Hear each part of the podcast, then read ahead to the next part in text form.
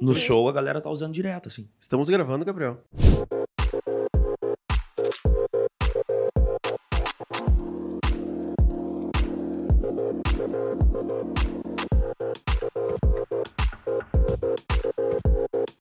Estamos gravando. Eu, ah, eu tinha um sonho de ouvir essa frase. Ah, não!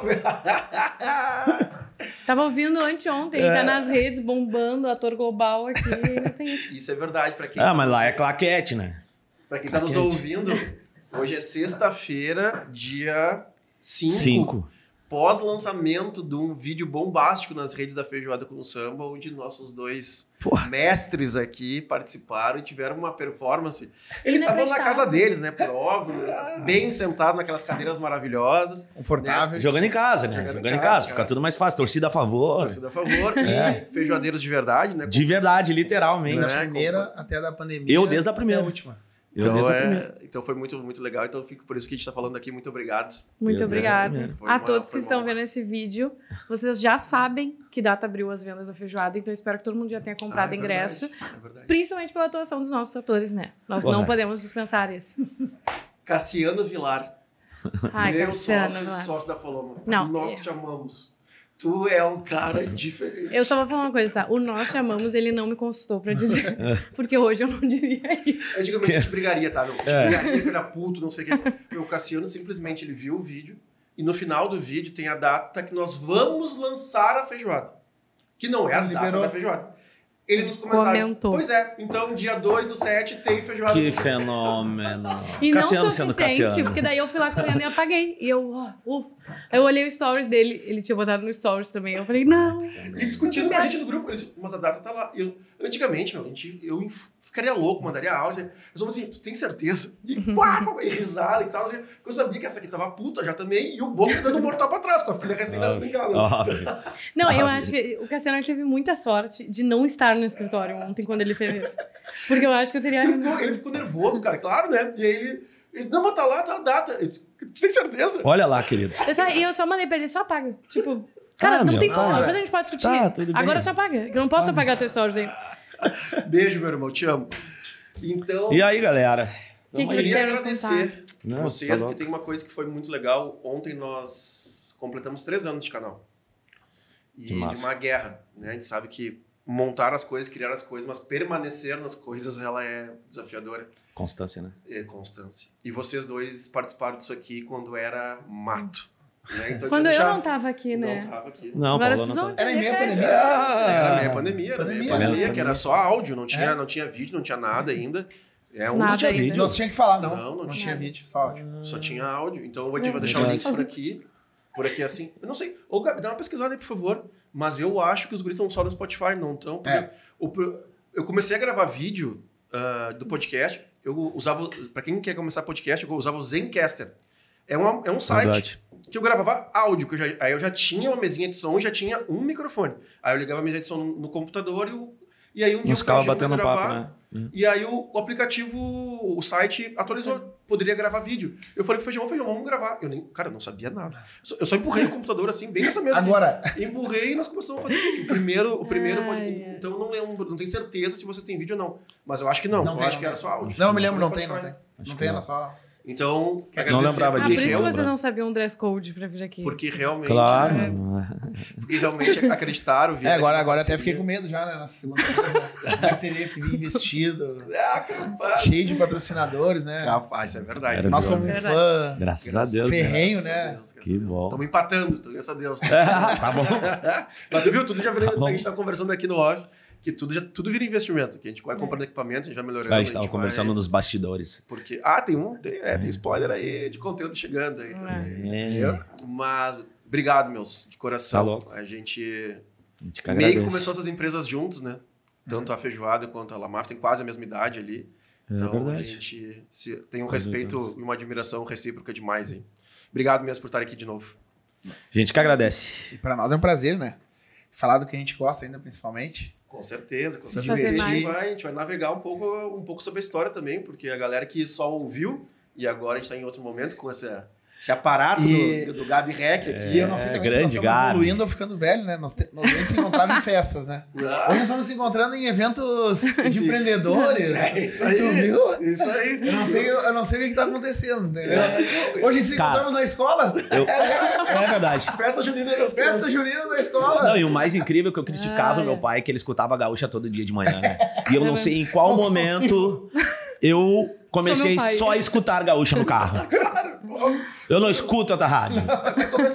Eu, eu, eu criticava ele, aquele com radinho de pilha, 5 da manhã, aquele barulho dentro de casa, tipo assim, e eu falei, cara, um dia eu vou. Será que um dia eu vou ficar velho desse jeito? E hoje eu já me toco que eu não escuto outra coisa, só rádio de notícia. É isso aí. É isso aí. é isso aí.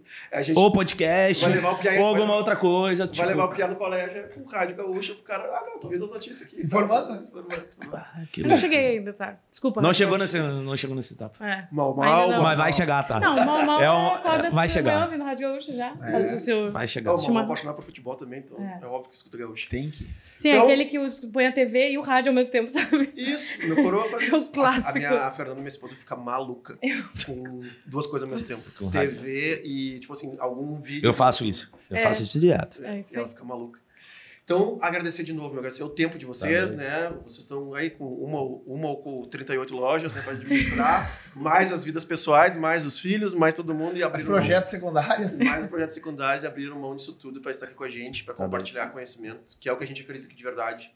E cada vez que a gente publica mais um vídeo, estamos chegando perto dos 100, da, dos 100 vídeos já, da 100 vídeos não, 100 podcasts, né? Porque tem uns que era áudio e o Sem entrevistas. mas sempre vem algum comentário que nos bah, isso para mim serviu. Essa esse take aqui para mim é o que me tirou da zona de conforto, mas foi importante para mim. E é isso que nos move. Com certeza, nós aqui é o que nos move e depois a gente vai aprendendo que a gente pode fazer consultorias também. É, que é uma parte o podcast é maravilhosa, isso, né? ah, Que irado. Ah, marketing. Cara, quem é o diretor de marketing do Rio Grande do Sul? Márcio Calage. Cara, Vulcabras, Olímpicos. Cara, Márcio, não quer gravar um podcast aqui? É, só uma duvidazinha, o cara lá falando sobre a sua É isso vida, né? Mas como tu faz? Então a gente fez vários, cara, teve vários, vários recursos humanos, enfim. Não, com Maravilhoso. certeza, cada podcast vai surgindo um assunto novo, né? Vai. Muito assunto se novo, trazer, né? E é muito bom, né? Não tem em nenhum lugar hoje em dia um. Não existe uma faculdade de empreendedorismo, né? A Não. vida vai te ensinando. E aí é muito bom É. estar ouvindo histórias e ouvindo quem tá É isso aí. lidando no Então, dia a dia. e agradecer aos nossos patrocinadores, Red Bull, Espírito Santo, Academia Rafael Toro, Share e essas cadeiras maravilhosas, Que realmente são maravilhosos. que é o Cadeirode que nos presenteou com essas cadeiras também aqui. E a Cadeirode fez parceria, chegou ontem Ó. num outro escritório. Ainda bem. Do grupo. Ufa. Do grupo. Então, Ufa. assim, che- chegaram, chegaram. Ufa. Chegaram, chegaram Eu lá. já tava lá. 12 cadeiras novas também. Então, Cadeirode, se quiser fazer uma, uma boa ação, Tenho aqui um pode endereço. mandar lá. né? Tem um endereço se quiser. Miguel. Miguel. É, alô, Miguel, meu Miguel é, amigo. o, Miguel é o franqueado de Porto Alegre, cara, gente finíssima, uma, cara, uma educação do negócio. Vamos fazer, vamos Do acontecer. Então, eu fui eu que dei um tapa aqui, Gabriel, desculpa. E. E Nós assim temos escritório encerrou. também, né? é exatamente. Temos escritório também, né? exatamente. É. Então, os caras são muito gente E boa. essa cadeira muda. E a cadeira é Muda a maravilhosa. bah. Então, muito obrigado a todo mundo. Estamos aí, gente. Temos um presentinho pra vocês Oh. aqui. Tá? Ó, Tem que abrir, né? conhecem Tem abrir. fornecedor, eu acho. Eu acho. Eu acho que conhece. Mas eu não sei, né? Vamos ver, vamos ver se tem que é nome. modelo. Autêntico. Eu tô vendo que a caneca da Paloma tem Autêntico nome. RS. Vamos ver, qual Vamos foi, ver vamos ver se tem tem nome e qual nome nome. colocaram. Ah, aí sim. Ah, essa? Obrigado, Tá. Linhas Cash. Tá Viu? bom, aí, ó. Aí, viu? ó, A câmera tá lá. Essa aqui é a minha, Gabi. É, né? Tá lá. É- Sabe que pra mim é, é normalmente ao contrário, né? O elefante estaria no primeiro e o Lucas Siqueira estaria entre parênteses. Nem a mãe dele chama ele de É. Lucas. A minha mãe já desistiu de me chamar, me chama de É. filho, né? Nem me chama pelo nome. Então, Minha mãe entendeu que errou meu nome. Ele quando chama. Lucas, eu nem olho mais, né? Sabe quando. Tá, então vamos retribuir já agora, né? Então, a gente trouxe alguns presentes infantis pro Papai Vinhas aqui, então, né? Shampoo Kids, gel, Cara, cerinha pra cabelo, tudo com cheirinho de Eu chiclete. não sabia disso aqui, cara. Eu também não sabia disso. Cara, mas que o, legal. Ô, Gabi, põe aí, Bruno. o momento que a gente vai virando pai, a gente É, começa a vai enxergar as oportunidades dentro, dentro Eu do próprio negócio. fazer. Tá pegando aí, deixa eu só pegar. É. Tem muita. Olha que legal isso aqui. Então aqui. O A Fernanda adora Nossa. pentear o Bernardo e fazer. Não, olha, Sim, cheira, cheira, cheira, pode é ver. Cheira, cheira. É, cheira é sacanagem. Nossa, isso aqui tem cheiro de chiclete. É. cheira é Bah, sacanagem. Bernardo, né? Bernardão já vai ter penteados esse final de Aí, ó. semana já. Ah, eu vou loucura. Que Eu legal. vou à loucura daí. Cerinha. Trouxe uma cerinha pra ti, bonezinho também, que daí vocês veem, se E, ó, dividam. Paloma, Paloma. Paloma. Eu fiquei- Nós ficamos pensando, o que, que a gente vai... Uma barbearia vai entregar entregar pra pra, menina, né? Tem palestra agora no de tarde. E Muito aí, obrigada. isso aqui tu pensou em quem? No Aquele Vinhas? cara, né, que é o... Sim, o meiador. nome das? Um meias. dos maiores... Vinhas, ele é um meiador. né? Ah, o É. Faz de hobby. Eu uso meias, Eu vou né? fazer uma denúncia aqui. Eu tenho, eu tenho a preta cheia de logo, tenho a branca cheia de logo. E tenho essa, que pra mim é mais estilosinha, Ai, assim. Que lindo isso, gente. Simplesmente sumiu da minha gaveta de meias. Então, você... Que pegou, Boa, que por acaso. Foi a máquina de lavar. É, tá, tá lá dentro. É, que pegou... Pronto, Cara, mas eu tenho uma teoria que eu acho que a, máquina de lavar, ela, Ela- consome nossas meias. Ai, muito Ou lindo Um isso. pé, Obrigada, ou Elefante, dois eu pés. assim. Usa, mas- Uso foi o muito. que eu pensei. Muito lindo. Verdade, Nossa, gente- usar a muito. Eu tenho essa teoria. a gente Esse- desenvolveu essa com a, agora é maravilhosa. Pode falar roupa. Pode? com a termolar. Verdade. E aí tinha um rosa, só que acabou, tá vendendo Mas a gente vai mandar, bem. a gente- é- já tá Não, guardado lá é incrível. Nossa, incrível. Eu vou usar muito. Mal, Isso aqui, na verdade, vai ser uma briga lá em casa. Exatamente, exatamente. Só mais um dia, mais um episódio. Vamos deixar aqui a câmera Sim, hoje de manhã eu acordei e falei, cadê meu moletom do Espírito Santo? Que eu queria, né? Surpresa. Espírito Santo tinha Wesley, né? Tava faltando, vou aparecer aqui.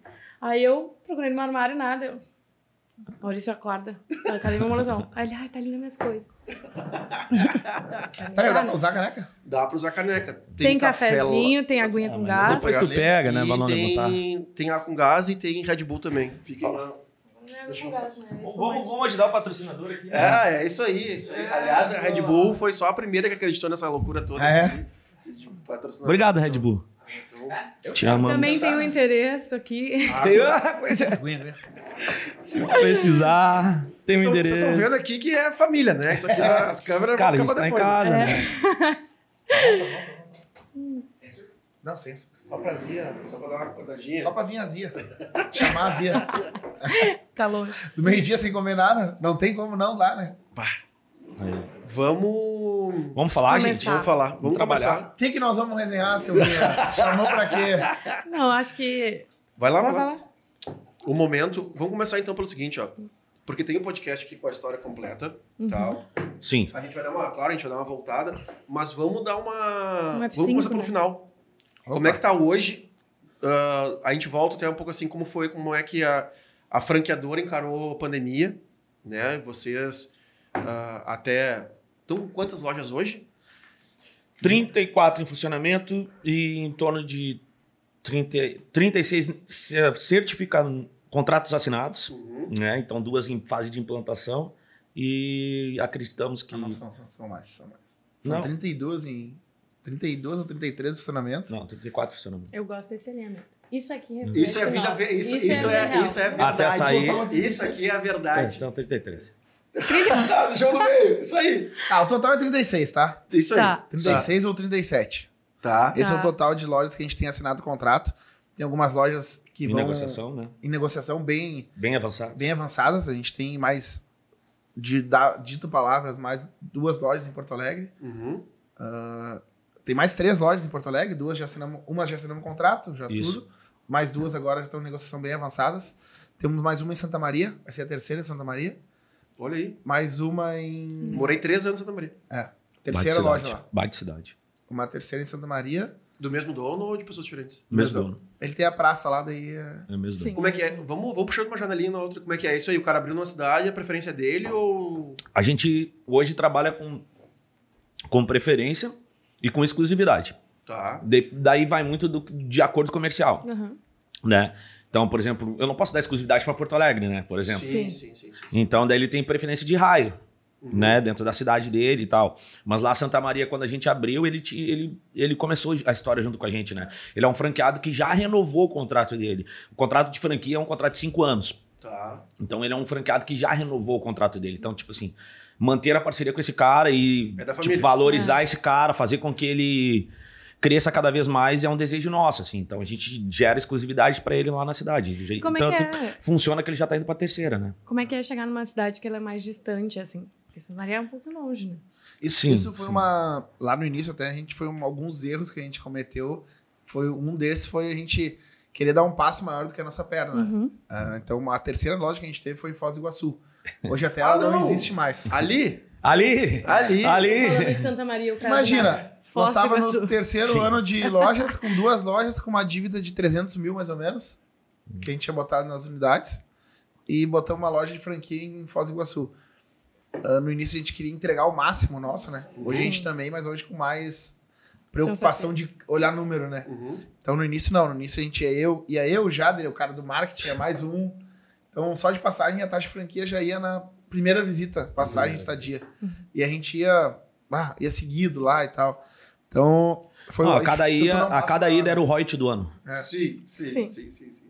Mas eu acho é que isso, isso que é legal de conversar com vocês, é que, meu, é a vida real, A vida é o aprendizado. é aprendizado. E aí, tá, 30, quase 40 lojas hoje em dia, vocês, como é que foi passar a pandemia, meu? Com as franquias e... Cara, Como é que Ajudar foi, como é que foi, é, não, eu acho que como foi. é que foi pra processo, vocês, né? assim, porque a gente sabe que pra todo mundo foi um caos, né? Fora a saúde, Sim. né? Ah, o- a parte de empre- ah, de- do empreendedorismo, porque eu não, eu não tenho essa dor, porque eu não, eu não sou franqueado. Ah, Eu tinha pizza crack, mas enfim, também não, Sim. não passou. Mas era, uma, era um negócio de eventos que a gente só fechando um negocinho de 4 metros quadrados, guardou as coisas, também não, E não tinha funcionário, não a gente tinha só que fazer. contratava. Então não, não passei por isso. Como é que é lidar com um cara que, que nem você falou agora de Santa Maria, né?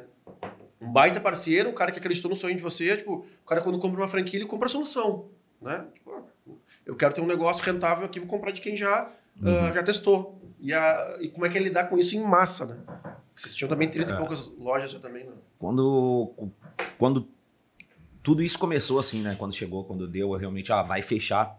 Tava eu e o Lucas lá É. no escritório. Como tudo começou, só eu e ele, sozinho, de novo. 10 horas da noite. Cara, o que que nós vamos fazer?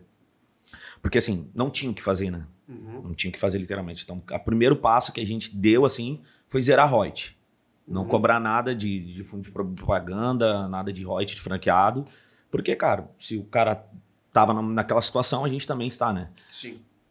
Então, esse foi o primeiro passo. Mas ah, a partir daí a gente foi montando algumas estratégias, pensando algumas coisas, mas sendo bem sincero, Vinhas, cara, nada trouxe resultado tipo do que diante Sim. do, daquilo que a gente tinha de necessidade. Porque nosso negócio depende de pessoas. E além de depender de pessoas, ele depende da vida social das pessoas. Uhum. Exatamente. Então, cara, as duas coisas não existiam. Sim, sim. Sim. Nem pessoas e nem vida social. Cara, o Maurício que nem tem cabelo, ele tava com o cabelo comprido na minha casa. na pandemia. Bom, É isso aí que nós... Não, é Essa não que frase. que frase. algumas coisas. O chegou tarde depois do canto ontem.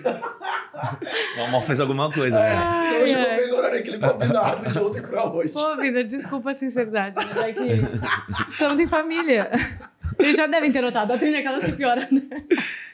E, cara, então, e, e era muito isso, sabe? E Porque, porque, tudo bem, daí, isso no início da pandemia, depois a gente, ah, ah, aí todas aquelas fases de, de auxiliar os franqueados também em negociações, porque daí também tu serve como, tu tá ali como um consultor também, como o cara vai Escola, negociar com os escola. proprietários, o que que tu conseguiu. É, se torna um E alicerce mesmo a gente nunca teve pessoas, passado né? por isso, né? É. A gente Ninguém tinha que nunca teve- ensinar E a gente teria, tinha, tinha que, que tentar o que reproduzir o que, que nós estava fazendo aqui, o que, que nós estava conversando com outros empreendedores de outros setores, para que nós pudéssemos também ter uma referência do que estava sendo acordado, o que, que a galera, como, quais estratégias que a galera estava usando.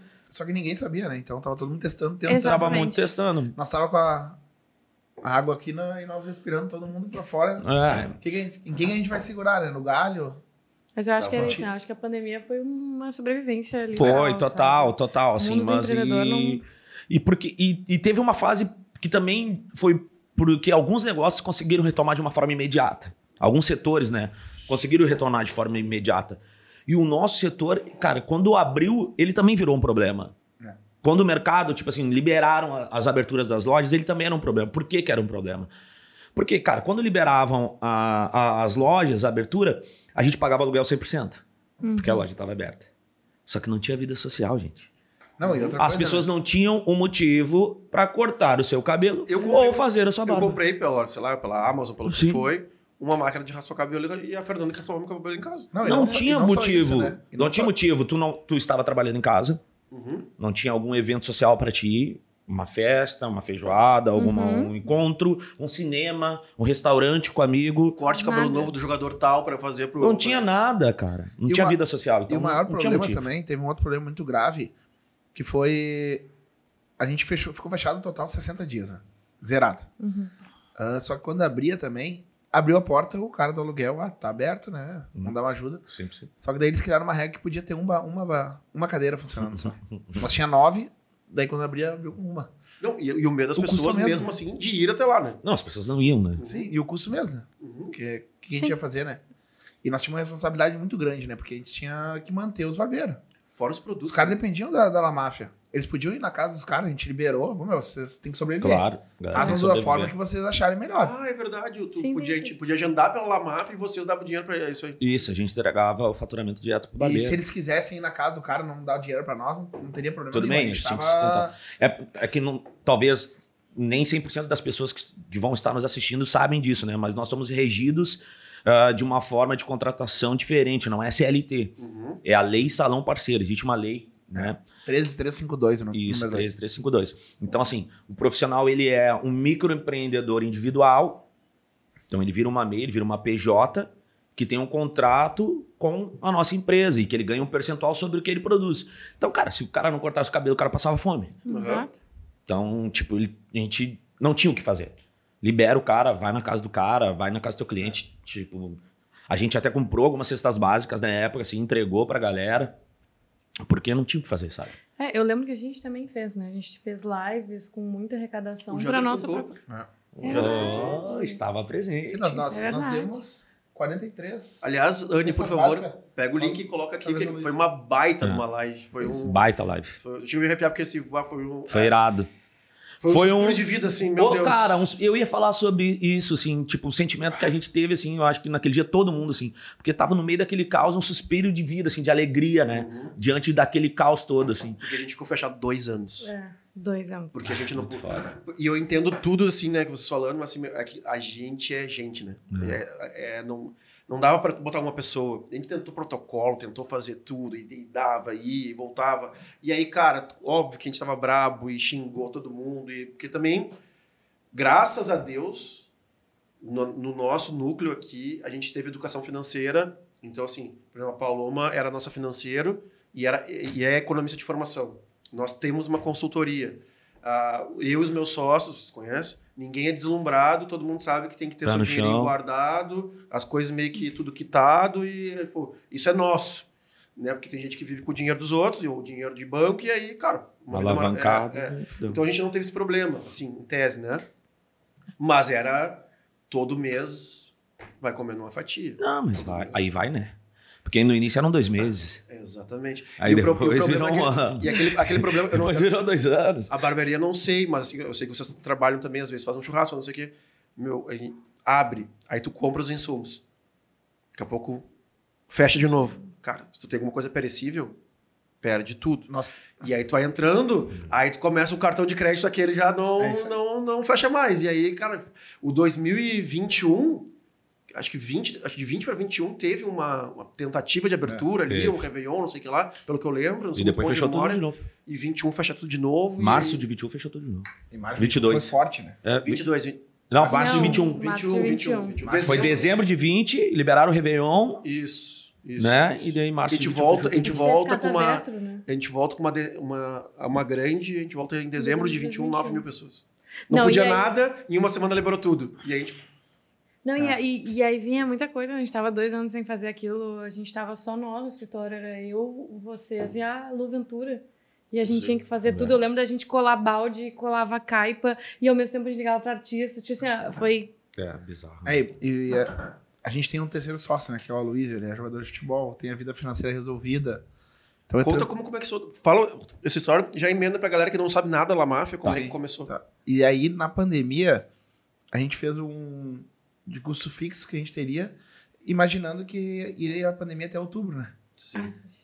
Então, ele fez um aporte, um empréstimo, com um juro baixo lá para nós, Uhum. só que demorou dois anos a pandemia, né? Então, a gente acabou se alavancando também, que a gente tem hoje uma alavancagem alta, que a gente teve que buscar grana. Graças A a gente Deus. também fez algumas- algumas escolhas erradas, a gente co- trocou uma unidade de, de lugar, isso é um aprendizado, né? No meio de uma crise, Uhum. a gente viu como uma oportunidade, só que daqui a um pouco a gente deveria ter, de repente, uma meia-culpa, a gente ter- deveria ter ficado um pouco segurado, não, não ou indo para uma loja menor, não sei, Sim. ter feito uma outra estratégia. Então, uma parte do dinheiro que a gente tinha pego de empréstimo foi todo na obra da que a gente tinha guardado para se manter, a gente usou para fazer uma obra. E aí veio então a gente guarda- pegou a grana para até outubro, seis meses e durou 24. Uhum. Então, isso acabou também alavancando a empresa bastante. A gente tem contas até à frente aí, 2026, 2027, tem Uhum. algumas coisas ainda, que a pandemia não, não acabou, né? Ela, hoje saiu na OMS, na OMS que eles acabaram com a pandemia hoje. Hoje, né? hoje, Hoje, É. é mesmo. Hoje. Hoje, data de Hoje, hoje. dia 5 de maio É. de 2023. O anúncio foi hoje. Então a gente, a gente. A pandemia não vai acabar, né? O resquício dela vai ficar ainda para muitas empresas muito para frente. E, e muitas empresas estão fechando né, ainda. Ainda Porque veio junto juros, veio Cara, junto inflação. hoje, veio junto hoje o- veio um ponto aqui na Nilo. Um cara anunciou num grupo de restaurantes, não sei o que, que, a gente, que, eu tô, que eu faço parte do WhatsApp ali, que é bem isso, precisa de um cozinheiro, precisa não sei o que, todo mundo que se ajuda. Preciso comprar um cara que faça manutenção em coifa. O cara joga no grupo ali, sempre tem alguém que ajuda. Ah, e aí hoje o cara, ah, meu, não, não aguentei.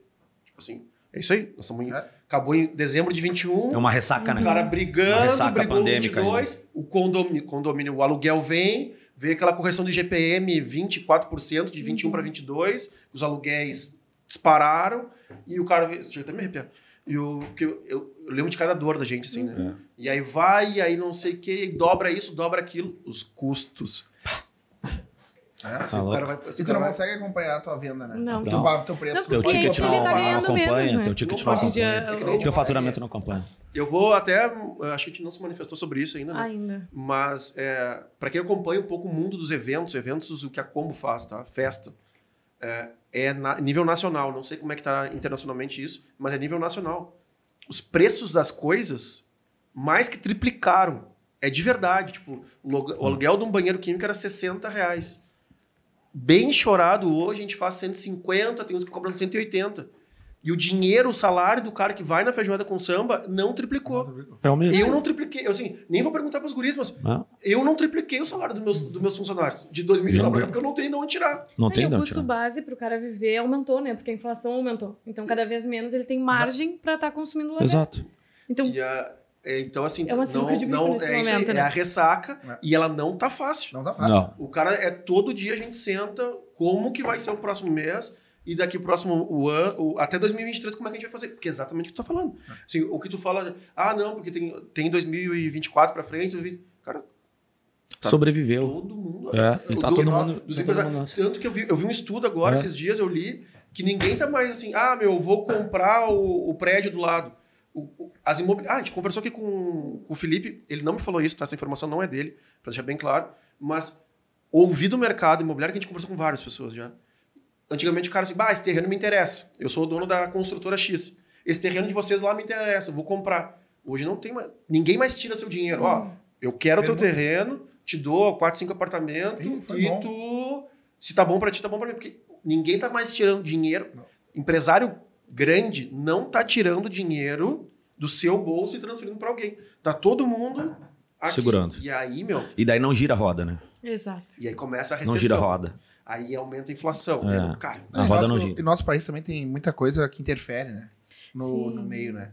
A mudança de governos, essas coisas interferem demais, né? Porque tu tá indo uma linha, independente de lado, não. É isso aí, é isso aí, é isso aí. Não, a isso aí. polarização. Daí ela- daqui a quatro anos, de repente, vai trocar de novo. E aí vai, vai ser bom, vai ser ruim, tu nunca sabe o que pode, se pode acontecer. Então, isso, essa, essa é uma, uma coisa que aqui é, é muito ruim, né? É muito Tipo, pesado, né? E tipo, eles não ajudam a gente, né? Eles não ajudam. A gente não pode depender deles porque eles não ajudam mesmo. Não, a Ah, gente tem que depender da gente mesmo. a gente, a gente tá, a- É. va- vai completar nove anos e a gente nunca conseguiu pegar BNDES. Uhum. E aí tu vê empresas gigantes que não precisam, de repente, eles conseguem uma facilidade enorme, sabe? É uma dificuldade enorme aqui tu, tu te sustentar, né? Tu, tu te manter. Com certeza, daqui a um pouco, se a gente não tivesse o Aloysio, acho que a gente teria desistido das franquias, tinha, teria falado com. Ô meu, ó, nós vamos, cada um vai se segurar por si aí, vocês ficam com o nome Uhum. e a gente, todo mundo se vira. Depois que acabar a pandemia, a gente conversa de novo, vê se Sim, vai valer a pena, Mas foi o que entendeu? muita gente fez, né? Tipo, Então. É, liberou, então, né? então, assim, e aí, dando a volta e falando lá sobre o Aloysio, o Aloysio entra com nós já no, no início, quando eu e o Jader lá já tinha o projeto pronto, só que a gente tinha juntado lá, a gente tinha 30 mil reais. O que, tu começou- fazia naquela época lá? Eu era... Eu trabalhava na RBS, ah, vendia, vendia anúncio pro jornal. Uhum. 2014 no jornal funcionava, né? E aí, eu- isso em Florianópolis. Eu voltei para Porto Alegre e trabalhava. Daí eu peguei aqui como representante de calçado, vendedor de calçado. E aí eu já conheci o Jader há bastante tempo, a gente já tinha uma amizade boa. E eu achava que ele me completava numa área que não era minha, que era parte de, de design, assim, de coisa de tecnologia e tal, que não é uma coisa muito que eu sei. Então eu acho que o Jader me completava nisso. E eu sempre via nele um cara que a gente junto conseguiria fazer alguma coisa. Então a gente já discutia sobre bar, discutia. Fora que ele me ajudou muito na noite, né? Ele ficava no palco e eu ficava lá embaixo, né? Então essa, essa parte dele foi incrível, né? Saudade, Café Moinhos. Saudade. Leandro, um beijo onde você estiver. Você que tá olhando por nós. Que cara. E aí, e aí foi isso. Daí a gente, eu voltei pra cá como representante de calçado e eu passava na- no escritório dele porque nós tava, eu nunca tive um problema de família assim, de dinheiro. Isso, isso o maior orgulho de dizer porque meu pai e minha mãe sempre trabalharam muito. Minha mãe trabalhou 30 anos no Walmart. Então, minha mãe me esquecia várias vezes no colégio porque por causa do trabalho. Ou ia me levar pro trabalho, não me levava, ia pro caminho pro trabalho. Ia me levar pra escola, ia pro caminho da- do trabalho, porque a cabeça. Meu pai também batalhou bastante, tinha uma empresa dele. Mas a gente sempre conviveu com. A gente sempre morou em bairro simples. né? Eu sempre morei no Maitá. Então, nunca foi, nunca foi fácil assim. Eu jogava bola com 15 anos e meu pai não deixava. Quando não tinha treino, meu, pode vir trabalhar na empresa. Não tinha escolha. Ah, não tinha chance, assim, não me dava, não tinha apoio. O futebol ainda era vagabundo, né? Sim. Jogava lá, né? Então, eu não tinha essa chance. Então, eu sempre fui ligado com essa parte de empresa. E aí, lá na, nessa parte de calçado, quem não sabe, o cara que vende calçado, ele anda com uma mochila gigantesca, com as amostras, e tem que ir batendo de porta em porta, né? Até tu fazer tua carteira. E para não gastar a grana, eu passava lá no Jader pra ir no banheiro, pra usar o café. Ele achava que era pra conversar, mas não, era tomar água. Tomar um cafezinho, né? É, ar-condicionado. ar-condicionado, dava uma descansada. E a gente trocava ideia. E aí um dia eu trouxe pro Jader essa ah, barbearia que eu atendia como, como vendedor de anúncio lá em Santa Catarina. E ele olhou e curtiu a FU também, a ideia. Ele era um cara cantor, né? Palco, já se cuidava mais, né? Eu, eu cortava o cabelo na cabeleireira da minha mãe. Minha mãe gastava uma grana na cabeleireira. Eu falava, "Ah, só quero rapar. Vai me cobrar, né? É. E aí o Jader já era um cara mais cuidadoso, né? Ele curtiu a FU. Tanto que no, no outro dia que eu, que eu visitei ele, ele, ô meu, vamos tocar esse negócio. Já falei com o meu coroa aqui. Eu já dei uma pesquisada. Eu acho que a gente tem que ir pra esse lado. Que- Mas o Jader não era só cantor nessa época. né? Não, não. Então, daí eu, na realidade, eu sempre executei duas funções, assim, né? Então, sempre fui músico de paixão, sempre gostei de fazer isso. E, Na verdade, essa é a função dele, né? É, exatamente. Nós temos que convencer ele. e, e, na realidade, meu pai tinha uma, tem, tinha uma corretora de seguros, né? Por 35 anos, e eu trabalhava com ele, no escritório dele lá. Então, eu trabalhava junto com meu pai. Então, daí, que foi da onde o Lucas aparecia lá do nada, assim, como quem não quer nada. Cheio belo- de tênis nas costas. cheio de sapato lá, chegava com uma mochila gigantesca lá, fazendo um barulhão. e daí, ele um dia, um belo dia, ele chegou com essa ideia. E, cara, já tava lá também na empresa do meu pai, uma empresa muito tradicional, sócios, né, tipo, já trabalhava daquela forma há muito tempo, toda a ideia nova que tu queria colocar, que É tu difícil. pensava. Sim. Ah, Toda aquela história que todo mundo que já Pra quem- ouviu aí. Pra por quem, aí. não, pra quem não, É. não sabe disso, 97% dos filhos dos pais que têm empresa não tocam as empresas Não. porque dá esse conflito.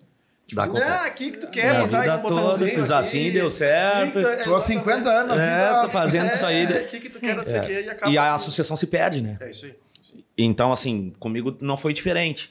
E daí, quando o Lucas chegou lá, apresentou a ideia, quando ele chegou no outro dia, eu já tinha o, lo- a o nome, já tinha um esqueleto de conceito, e que eu tinha pesquisado sobre máfia italiana, como funcionava, fui dentro, passei a madrugada toda na internet, pesquisando, pesquisando, pesquisando, pesquisando, já tinha uma ideia de esboço de logo já, Uhum. né? Daí, com, daí, a partir dali, a gente só seguiu, cara. e aí chegou a decisão. Quem conheceu o Aloysio? Eu conheci o Aloysio da época da base, porque ele era amigo de um amigo nosso, e mas assim, muito superficial, que eu, ele ia num show que eu tocava, assim, deu. Mas o Elefante tinha conhecimento mais próximo com ele, ficou mais amigo dele quando morou em Floripa. Dele, mas aí quando eu fui morar em Floripa, daí a gente se aproximou bem, assim. Uhum. É. Aí eu me, me aproximei bem dele. E aí, quando a gente juntou ali a grana que a gente tinha, né? Dava uns 30 mil, a gente viu que não ia É. arrancar, né?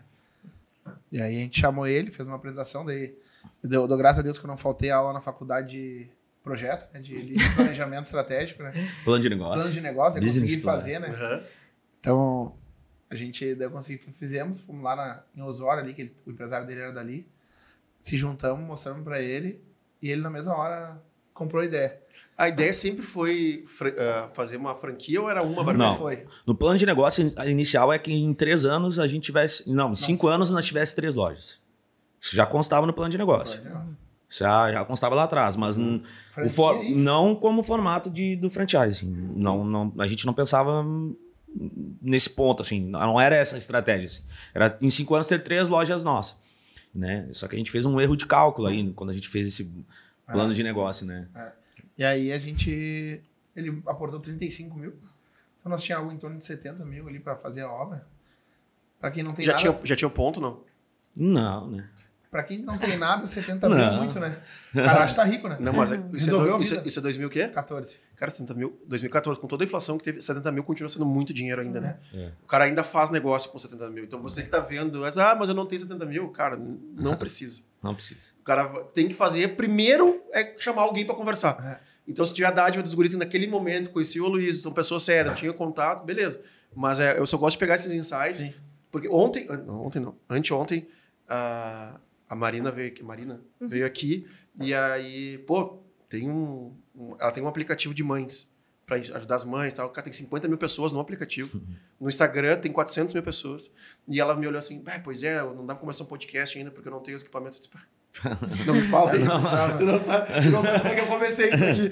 E aí, aí, então, eu gosto sempre dessas mensagens porque Claro. ela é clichê e ela só é clichê por um negócio. Porque alguém começou. Sim. Entendeu? Sim. Alguém começou a ter barbearia lá atrás. É isso, né? alguém começou a E, fazer. a- e aí a gente foi fazendo do jeito que dava, né? Exato. Tanto que a gente, a gente ia errar, a gente já ia começar errando. A gente olhou um ponto na Carlos Gomes com a Plínio, na esquina ali. Sim. O aluguel era 5 mil, acho 7 Sete. mil. Sete mil. 7 mil. Nós tínhamos ia ser 10% já era só o aluguel. Do valor de investimento. Sim, isso aí. Não é o, não é o faturado. Não, não é de faturamento, é valor de zero investimento. faturamento, não sabia, claro. Então, aí nós ouvimos também a experiência, né? A gente foi jantar. A gente tava pra fechar o contrato. Era lá o lugar certo. A gente foi lá na, na casa da minha sogra e minha sogra. Ah, você tem certeza? Dei uma olhada, acho que o custo estava sendo muito alto. E aí a gente repensou e começamos a procurar. Daí o Jader achou uma loja que o chão já era o que a gente imaginava. Uhum. Quadriculado e tal. Que hoje é a loja da João Valig, né? João Valig 154, que é a nossa primeira unidade. Nossa, primeira loja. A gente olhou ali na volta, bah, acho que dá, tem uma densidade legal, assim, superficial, vamos fazer aqui. E o aluguel era menos da metade, né? Dos 7 mil, né? Tem o Iguatemi do lado e, a- e abrir ainda o Vale, né? Não tinha nem o Vale ainda. O Vale ia abrir. Ia, vale Vale ia ia abrir. Mas, tipo assim, eu não gosto de usar a referência do Guatemi pra ela porque, tipo, não, não passa nenhum fluxo do Guatemi pra ela. Pela nossa quadra da Jovale.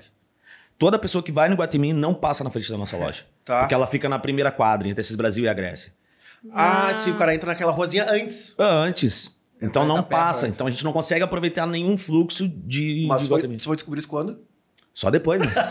Óbvio. Esse foi o argumento básico. O Guatemi tá do lado. Mas pra te ver, ó, mas pra te Óbvio. ver como errando a gente acertou. Claro. Porque naquela parte ele consegue estacionar. Sim. Sim. E vocês hoje em dia têm aquele estacionamento da frente ainda? Sim. Isso foi imprescindível, porque a gente começou, além de se diferenciar como negócio, a gente se diferenciou como ter um lugar pra estacionar. Sim. sim. Naquela Sem saber, época né? Naquela importante, época, né? Hoje, tipo, estacionamento a gente sabe o quanto é fundamental pra qualquer tipo de Exato. negócio, né? Então, mas naquela época a gente. Cara, tu Não não sabe sabia. nada. Pô, tô vendo que, que baita link. Não A gente, volta e mente tá querendo alguma coisa aqui, né? A gente tá vendo uns pontos. E pra nós, como o nosso negócio tem bebida alcoólica, 90... Ah, não, os guris têm a ioiô que não tem bebida. Tem até, né? Porque Tem. a- alguns têm. Tempo que eu já fiz festa lá e já pedi. É, e aí, E mas assim, bebi. pra nós é, é importante, mas assim, não é tanto. Agora o cara que vai cortar cabelo Não, fundamental. tem que ter. Tipo assim, é durante o dia, né? Eu vou cortar cabelo, depois eu vou pro meu escritório, eu vou meio-dia, eu vou não É sei o que. fundamental. e tal. E, O nosso Claro. negócio é e fundamental. na, na, na nossa loja João Vale, 95% vai de carro. Vai de carro, Vai de claro. carro. claro. Então, então isso. Aí a gente juntou ali a grana e vamos fazer a obra, né?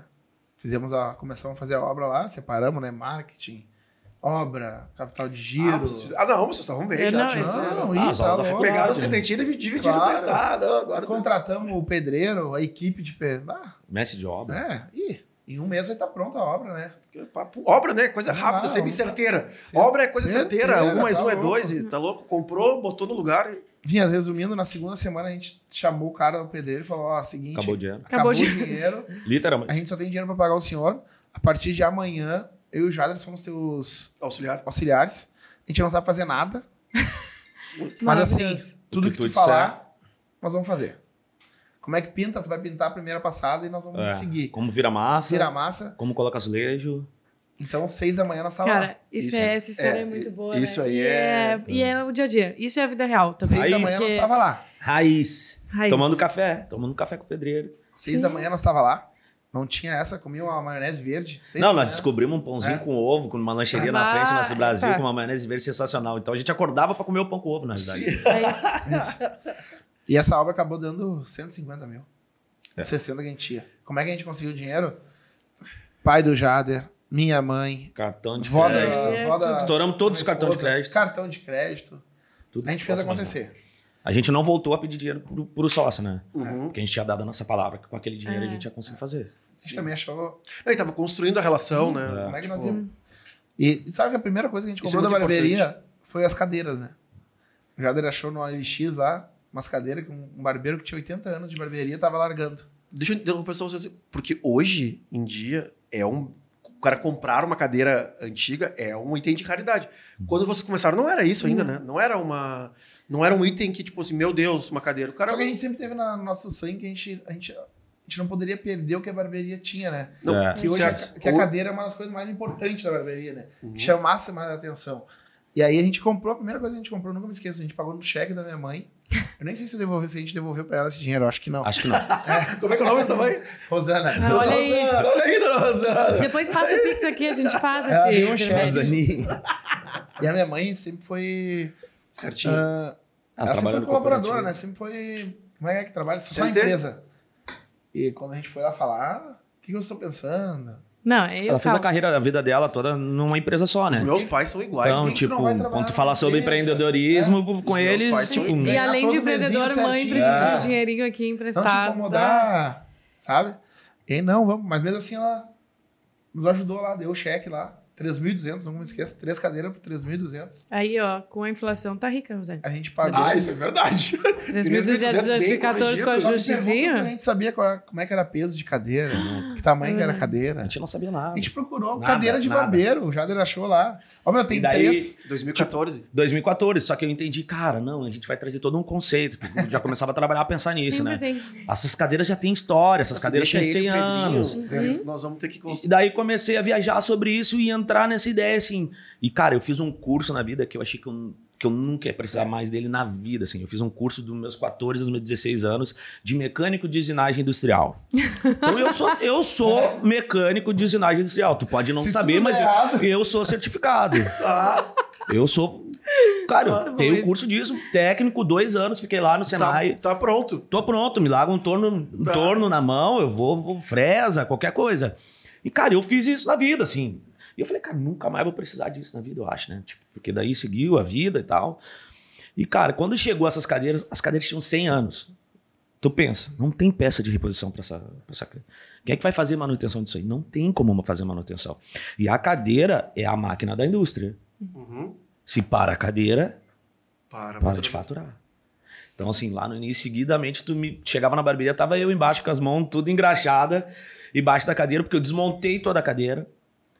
Peguei todas as peças que eram de ferro, levei para cromar, então a gente reformou todas aquelas cadeiras. Não, mas. Isso, isso, isso, Calma, claro, né? isso aí, claro, que tava previsto Não, na mesa. claro né? que. E aí a não ali, claro. O Jader pulou uma parte importante, né? A gente foi pegar as cadeiras com a caminhonete Courrier do meu sogro. tipo, a gente não sabia se ia caber todas ou não ia. Claro que não. Aonde que tá as cadeiras?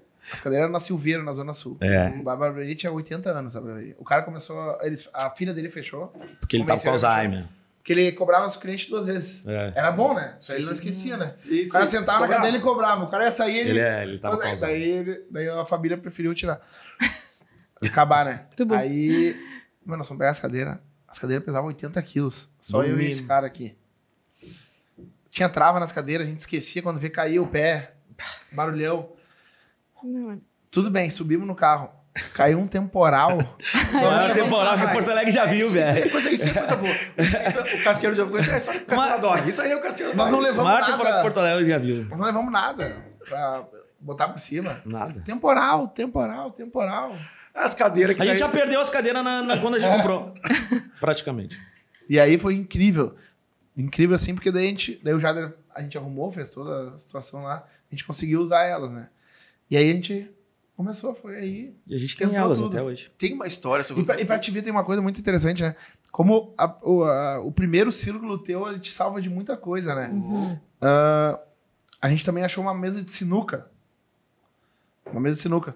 Sabe quanto pesa uma mesa de sinuca? Cara, é muito Antiga. cara. É, É, muito, é muito muito cara, pesado. muito, muito pesada. Exatamente é isso. Tinha lá A gente achou uma mesa de sinuca oficial, gigantesca. Meu tio tinha um, E aí vocês um não? caminhão. Bem- Ué, ué, certinho. Guincho. Um caminhão guincho. Não, vai. Guincho. Isso Guincho, vou, de- vou deixar Mas- muito claro. É um caminhão guincho. Mas parceiro, né? Não, vamos, vamos. Resolver. Pelos guri. Quem que Foi pode eu? Jader e ele pegar a cadeira. A cadeira A minha ter uns- cadeira não, a mesa. A mesa, a mesa de sinuca. Devia ter uns 200 quilos no mínimo, assim. a Pra quem não sabe, a mesa de sinuca ela tem uma pedra. Exato. Aquela É um- parte de cima é uma pedra. Literalmente uma pedra.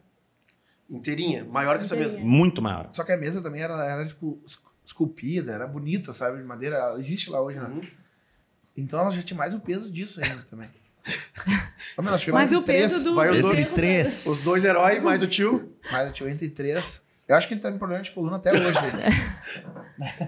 E o Abraço, guincho Vitor. aposentou o guincho. É. Cara, num guincho, no caminhão guincho, amarramos. Ah, cara, se contar tem muita coisa, assim. Eu tenho, eu, eu lembro de uma das histórias que a gente gravou. Pô, cara, a gente deve ter gravado isso Há dois anos atrás. 20, 2020. Foi logo no início. Foi bem no início. E tem uma história do bife, da carne. Ah, isso é sensacional. Essa é sensacional. fala aí, fala aí. Fala aí. A gente tava fazendo a obra, né? Já Nossa. como pre- Como pedreiro. E o não, pai. não, você não era pedreiro, você era auxiliar. Auxiliar. Auxiliar. Aprendiz. É aprendiz. Aprendiz. Aprendiz. É. Entendi. E o pai do Não, Jader. vem desmerecer os pedreiros. O pai do Jader foi um cara que sempre nos ajudou muito. O pai do Jader. Que Deus o tenha, né? Foi um cara que sempre me. Sempre foi o meu um espelho, assim, pra mim, como administrativo. Apesar dele ter um monte de papel na mesa dele lá, que ele só, só ele se entendia, eu conversava muito sobre ele. E ele sempre nos ajudava muito. Então ele apare- aparecia lá na, na obra do nada, assim, pra olhar, pra nos dar apoio, sabe? E uma das vezes ele apareceu e meu filhinho, né? Ó, o filhinho, trouxe pra ti aqui, ó. Cara, era, é, bem era, cuidado, bem cuidado, era uma situação difí- difícil na época, né? Tipo, morava com a minha sogra, já, tipo, tipo, peguei toda a grana que, que, que eu pedi pra eles me mandarem embora. Então, toda a grana que eu tinha de FGTS, de qualquer coisa, eu investi no negócio. Então, cara, era uma época difícil. Daí meu pai, pô, meu pai, ele nunca foi o cara que, seguinte, ó, deu dinheiro e te vira. Ele me ensinou como fazer as coisas. Se eu tivesse passando por alguma dificuldade, tipo assim, cara, o que que tu precisa? Tô aqui. É isso Tô aí. aqui, tu Eu precisa acho de que uma roupa, tu precisa de uma coisa, vou te ensinar como a vida é. Então, tipo, não. Eu tenho mais dois filhos pra criar, então, tipo, ele me ensinou sobre responsabilidade. Acho que é um- o maior ensinamento do meu pai, assim. E daí um dia ele chegou lá, cara, dele, dele falou, pai, e aí, como é que tá as coisas em casa? Eu tinha falado, ah, tô me virando, cara, tô, tô dando um jeito. Daí ele chegava lá, tá, vou levar uns bifes pra, pro Jader lá, pra ele fazer de janta junto com a sogra dele, com a família lá. Levou. Daí, pô, chegou lá, trocando uma ideia, e levou Nós uns bifes nós pra não mim. tava ainda na. De Tinha equipe ainda. Tinha É. equipe. Agora tô voltando. Ô, Meu, eu sei que ele chegou lá, era 11, ho- era umas 6 horas. Só que a gente saía de lá 9 da noite, né? Na hora da saída, cadê os bife? e, e todo mundo na rua já esperando e o homem não achava, e não achava, e não achava. Eu, eu já dei, meu, vambora, meu, 9, 10 horas já, meu. Da noite. Vamos lá que é mais seis da manhã, estamos de volta. Aham. Eu larguei os bifes aqui, não estão aqui. bah, um despedeiro tinha. Viu ali, né? A janta bem boa. assim, ah, olha! Hoje prontinha! Hoje é open, open de bife. É. Bah, meu, O pedreiro levou. Eu me lembro da cara do Jader, assim, de tristeza.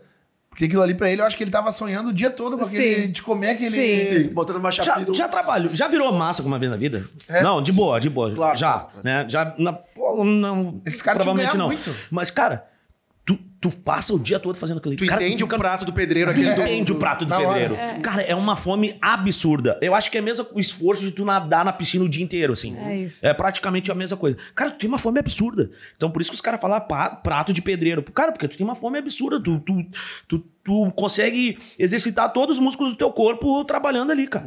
E, cara, eu tava numa fome absurda. Eu falei, bah, só quero aqueles bifes, agora eu vou chegar em casa e deu. Vou comer aquilo ali e vou apagar. Meu sonho acabou, né?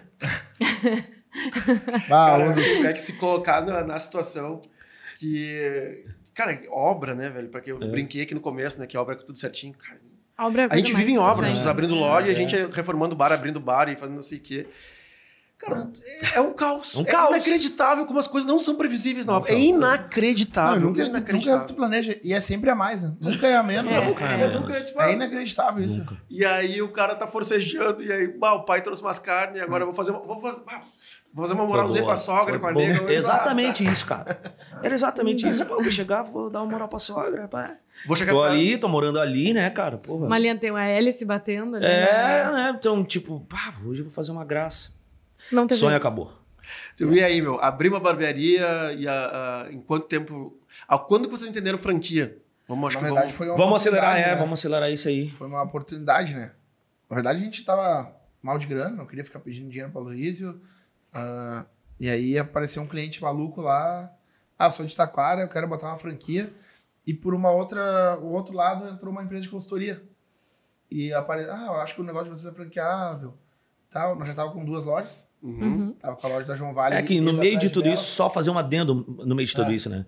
Porque com toda a inexperiência da gente na época, ah, com seis meses, alta, três vezes alavancado com dívida sobre o investimento que a gente tinha, uma dívida de três vezes o investimento que a gente tinha na época, ah, com seis meses de loja, a proprietária pediu a, a casa de volta, né? Que a gente tinha alugado. É, a vida ela é um caos. Ah, porque uma Faz construtora havia feito uma proposta Ah. de um milhão pelo terreno. Deixa eu me arrepiar de novo aqui, porque a vida do E, empreendedor cara, é maravilhosa. A vida do empreendedor E daí montanha russa, né, é um adendo de tudo. é- Cara, é um adendo. todo dia um 71 diferente. Cara, né? Daí a tem gente nem- viu que, cara, Cara. porra, Não dá mais. não tem o que fazer, né, cara? Tamo. Ah, botamos, botamos 150 aqui. Voltamos pro. Voltamos pra estaca zero. Voltamos no lixo. Vai ter que tirar tudo daqui, não tem onde botar. E sem tá os bife. paredes. E, sem os bifes. Cara, e daí no meio de tudo isso, como é importante o relacionamento, né, cara? Porque parece que as coisas, eh, literalmente, às vezes é Deus que coloca as coisas na vida, assim. Eu tenho Uma, num- uma semana, na mesma semana que, a- que a proprietária pediu a casa, ligou um amigo meu pra mim. Que? O Cunha, um amigo meu, ligou e falou: Jada, cara, pô, tô vendo teu negócio, acho teu negócio, tu abriu um, um negócio massa, assim, do caramba. Cara, o meu pai tem um ponto que eu acho que vai servir pra ti. Daí eu falei: Ah, meu, tu tá brincando comigo. Ele falou: Não, cara, meu pai tem um ponto que eu acho que vai servir pra ti, cara. Fica ali na Avenida Praia de Belas, do lado do Garcias, de frente aos bombeiros. Eu falei: Meu, se eu te falar que a proprietária pediu essa semana a casa pra gente aqui, tu acredita? Ele falou: Não. Ele falou: Não, meu, então vai lá olhar, se tu gostar, tu só entra. É. Aí eu olhei pro Lucas: Cara, a gente já tá Já em. pega as coisas, não vou. Desculpa o palavrão, né? Fudido, fudido e meio. Só Fudido, um aí. caminhão pra levar as cadeiras, né? Era eu Cara, daí eu falei, fudido, fudido e meio. Cara, vamos iniciar uma nova obra. Tá, mas como nós vamos fazer, cara? A gente vai dar um jeito. E daí foi onde entrou cartão, dinheiro, cartão da avó, cartão É, da daí a gente já tia. tinha um ano de faturamento. né? É, daí. Então daí o banco já tinha uma. Porque aqui, aqui no Brasil também tem mais isso, né? Ao É. contrário, né? Eles só ajudam quando tu já tem, né? Quando Exatamente. tu não tem, eh, não te dão crédito, né? O BNDES não vai É te o ver. contrário, né? Não, É o ninguém, nem contrário. banco privado, ninguém. É. É, é muito, é muito É, estranho o isso. contrário. É, em cima É o de contrário. E aí veio pra anual. Edivelas. Aí, veio, cara, daí eu- o Lucas ficava ali na loja e eu fui pra obra e ficava lá fazendo a obra junto com os pedreiros de novo, toda replicamos aquilo que a gente tava fazendo. Só que no meio disso, ela desiste de vender a casa. É, e aí a Então, gente... que nós que tínhamos uma dívida, ficamos alavancados duas vezes aquela dívida que já existia, porque agora, a partir dali, nós teríamos duas lojas. Sim. E aí, meu? E aí, o... E aí, onde entrou toda essa história. Ah, sim, aí entra o cara maluco. É, eu só fiz o adendo. É porque daí lá Esse na- maluco, né? Porque lá na João Vale, daí era uma coisa louca. E a gente sente falta, porque só existia nós, né, entre aspas, né, em Uhum. 2014, né, e 15. Então, a galera vinha de longe. Lajeado, Capão da Canoa, Taquara. Imagina andar 100 km pra cortar o cabelo. Aham. Porque a gente conseguia entregar a experiência, o, o conceito do negócio. ah, A toalhinha na cara. A toalhinha na cara. ah, saiu do unissex. Uhum. A gente conseguiu entregar o simples. Hoje pode não parecer, né? Hoje, ar-condicionado. Uhum. Então, as barbearias antigas, pa- a barbearia perdeu muito espaço por causa disso, né? Não evoluiu, né? Então, a gente tinha ambiente limpo, tinha parte de entretenimento. Então a galera vinha de longe. E nisso, um, um, um cliente nosso, meu, eu entro, eu corro risco, eu mas eu quero botar isso aí lá na minha cidade. Só que a gente não tinha nada, né? Só que ele não tinha falado de cidade também, né? É. E quando ele falou, não, tá, qual a tua cidade? Taquara. Eu falei, porra, todo respeito a Taquara, cara. Mas Taquara Onde é tem fica? 60 mil. Onde é que tem 60 mil habitantes? Eu não conhecia Taquara na época, eu desculpa. passava por- eu passava pra pra, Gramado, ir pra né? Gramado, sabia que tinha a cidade de Taquara, 60 mil habitantes. Daí, cara, a gente se olhou, cara, ele é mais maluco que nós. É. Tá aqui, tá aqui o logo. tá aqui. Cara, ele, ele é mais doente que nós, cara. A gente se olhou e Aí vai dar certo. entrou uma, uma via também que tinha entrado uma consultoria falando que nosso negócio precisava ser replicado, a gente precisava de grana, a gente falou, cara, vamos testar, velho. Se der certo em Taquara, é porque pode dar certo em qualquer outro lugar, não desmerecendo Taquara. Mas Taquara, economicamente falando, é uma cidade dormitório. Então as pessoas saem da cidade Sai de gramado e canela e vai dormir lá. para trabalhar em outros locais, em outras cidades, igrejinhas, cidades da volta, e acaba dormindo em Taquara. Taquara é uma cidade incrível. Tipo, eu adoro Taquara hoje, sabe? Tipo assim, eu tenho um amor com Taquara, porque as coisas começaram lá. Sabe? Começaram lá.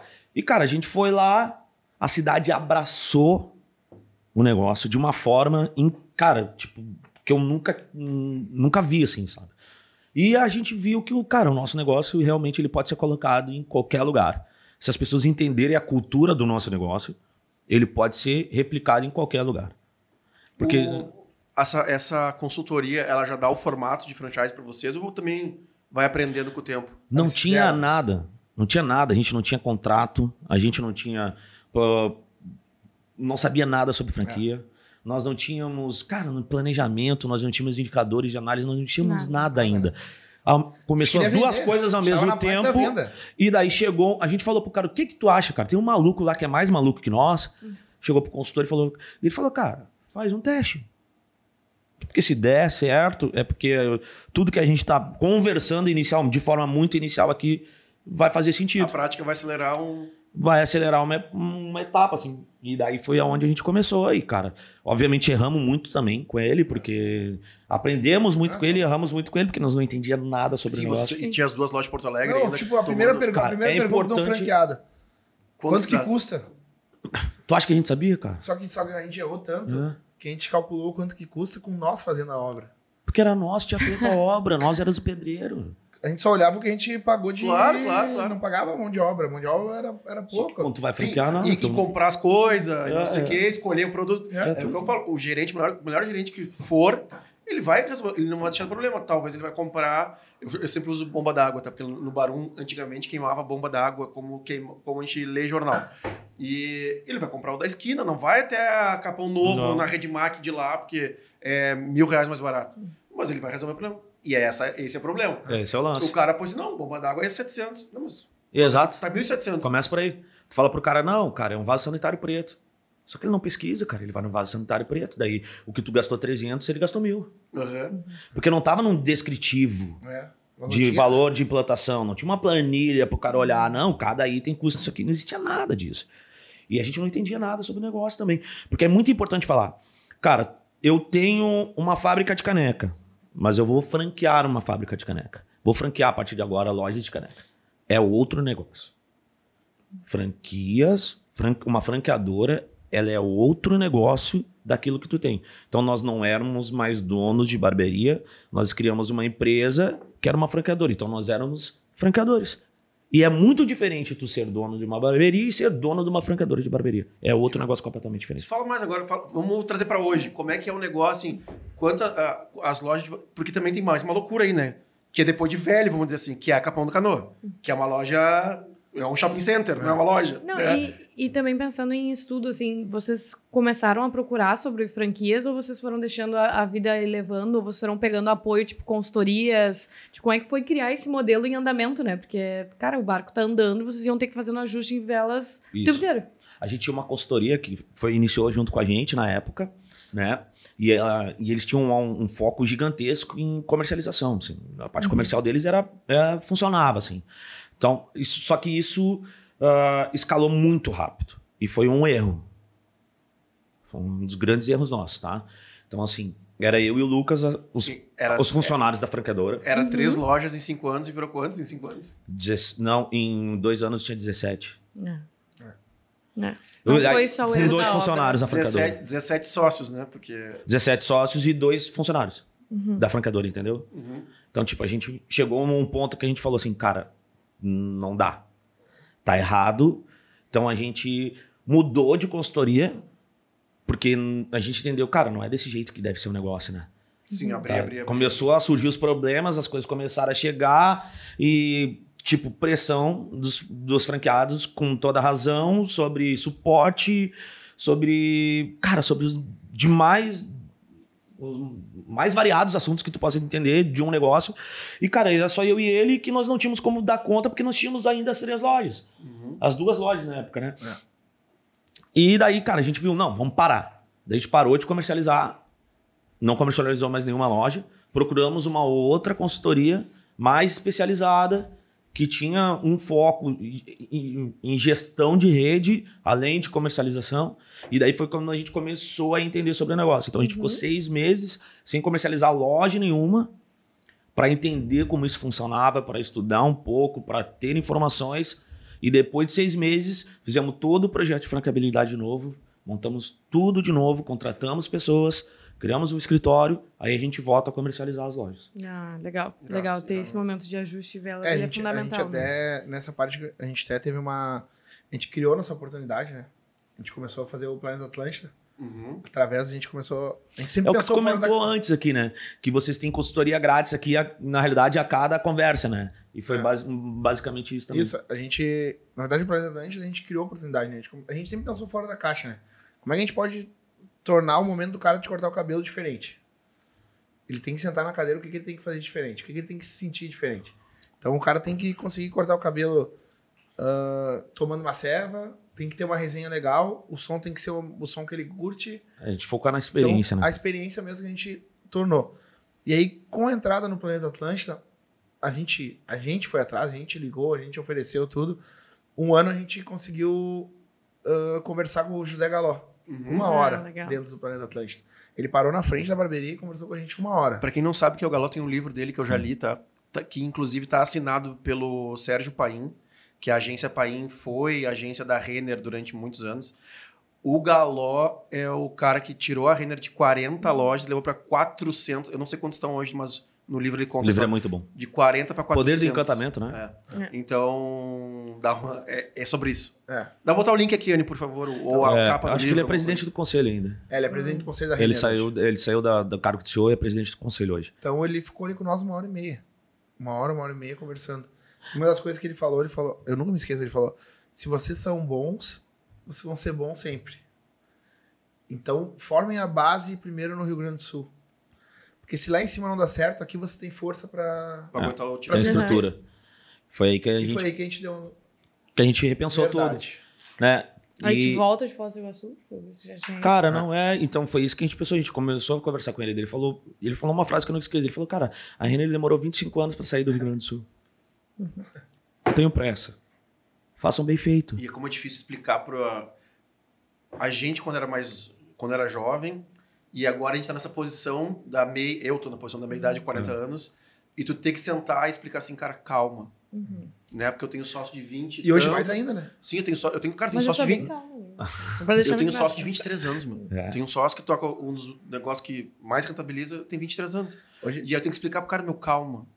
Aí eu tenho que explicar assim, meu, tá ligado que se E na geração, e nessa geração, essa tu geração falar. ca-. Cara, é, é, tu, tu tá quase dando uma martelada na cabeça dele, tendo Ex- que falar isso na, é, ele- na- na, interpretação dele. Aí assim, eu tenho que fazer, meu, tem noção que se tu gerir teu dinheiro agora, tu vai... Com a minha idade tá, não Tá resolvido. Resolvido. E não entendeu. Aí quando eu mostrei, mostrei não, falei sobre o meu planejamento. Eu tenho, tô com 41. Eu tenho um planejamento para 20 anos. Porque para ele 20 anos é a idade dele. Eu só que eu já fiz de 20 anos duas vezes, né? Aí ele assim, pô, se o Vinhas com 40 fez um planejamento de 20, aí ele chamou o cara que me ajuda, que é o Diego, aliás, um beijo pra ti também, Diego. Ah, chamou o Diego. Cara, Tá com tudo na mão, tá com a faca e queijo. porque Mas calma. É pila, é pila por mês, bem guardadinho, sem loucura. Bem tu ajustado. A gente passa tiver muito- 41 anos, tu vai estar A prontinho. gente passa muito essa inquietação do, da juventude, né? porque grande parte dos nossos barbeiros são novos, né? Uhum. São de 20 a 30 anos ali. E os caras fazem. O barbeiro hoje ele faz um curso que ele paga aí 2 mil, 3 mil reais no máximo. Com as máquinas, vamos dizer que o investimento seja de 5 mil.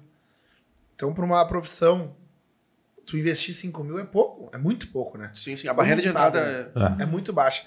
E hoje na máfia nenhum barbeiro ganha menos de 3 mil. A média mais é 3 mil. Ah, o cara que me- mais, menos ganha, né? Trabalha.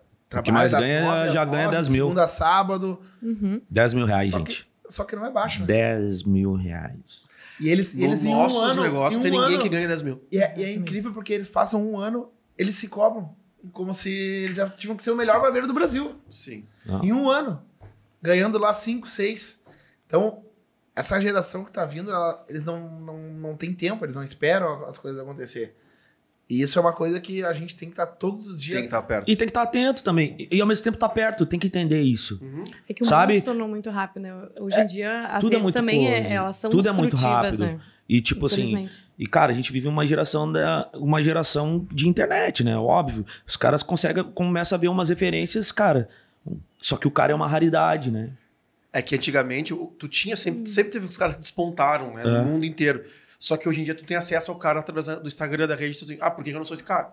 Cara, eu também com 40 anos também, tem várias pessoas de 40 anos que Óbvio, estão óbvio. lá na frente, né? Com certeza o teu sonho de 40 anos não era o que É, tu tá vivendo hoje. exatamente. Era Mas tá não, muito melhor, mas é isso tudo aqui, bem. E tô me organizando pra chegar lá. Pra chegar lá. Então, é, é difícil, eu entendo bem, assim, tem que explicar que, meu, nós vamos chegar lá, mas dá uma, dá uma calmadinha aqui. E tu tinha perguntado como é que é hoje, né?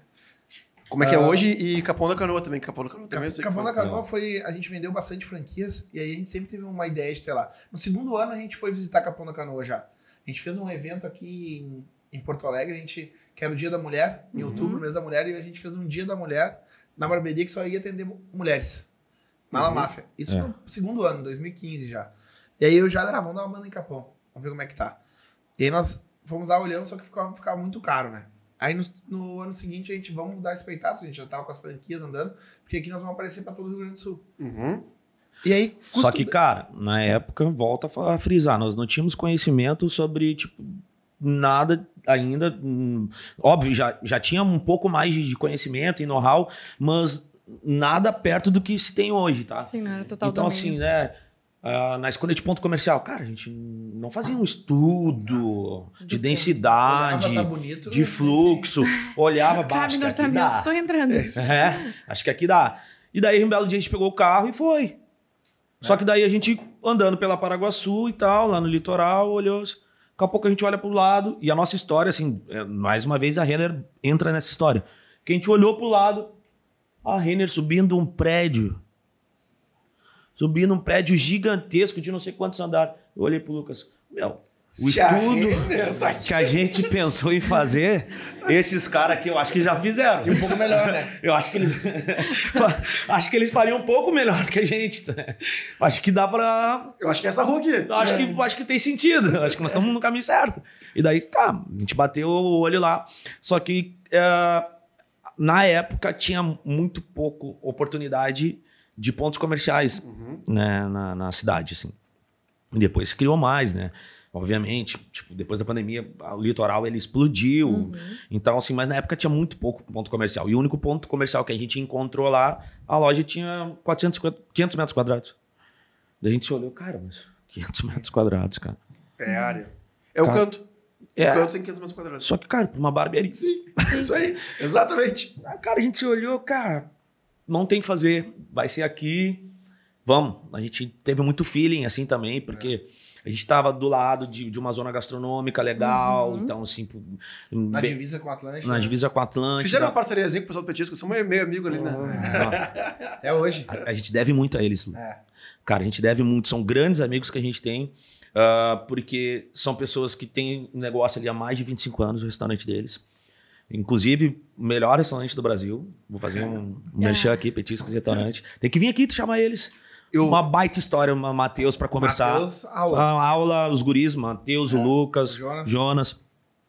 E os guris nos abraçaram. Porque eles entenderam, assim, cara, que nós não estávamos lá como aventureiro. E que nós a gente- chegamos na humildade. Chegamos na também, né? A gente humildade, foi lá, conversou com ele, se apresentou, bah, a gente tá trazendo um negócio pra cá. E, cara, criamos uma. Nos ajudaram muito porque eles são locais. E, quando tu chega pra implantar um negócio de fora, tu precisa muito Dos do relacionamento local. Tu precisa muito do relacionamento local. E esses caras nos certificavam. Uhum. Meu, vai no negócio dos caras. Vai no negócio dos caras. E daí os caras iam.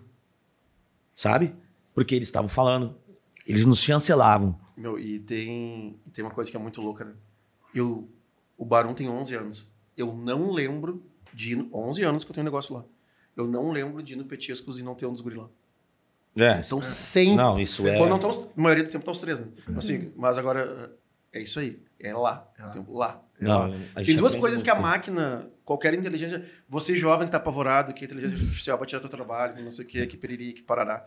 Tem duas coisas que a gente falou aqui que a máquina nunca vai te tirar. O insight, Uhum. tipo assim, É. é. aqui. A ideia. Eu senti. Na não hora. tem? Tem. Ela vai te dar todo o estudo, óbvio. Hoje, hoje qualquer um pode entrar no chat GPT, como é que eu defino um lugar uma barbearia. Tá ali? Tá ali. Mas ela não vai te dar esse, esse arrepio. De dizer Não. assim, bah, é, É aqui. aqui. Sentir, né? Sentir. Sentir, tu olhar pro, Relacionamento com o pro aquele vizinho. negócio e Dizer tipo, com o parceiro, olhar no olho do parceiro assim, meu, É. o cara acredita assim, tá, meus caras estão vindo pra cá, mas meu, é gente da gente. É, e, Assim, vamos- e vamos lá. nunca vai te dar a sensação de viver isso também, É. né? Tipo, os meninos vivem isso, né? Eles, eles foram ajudantes de pedreiro.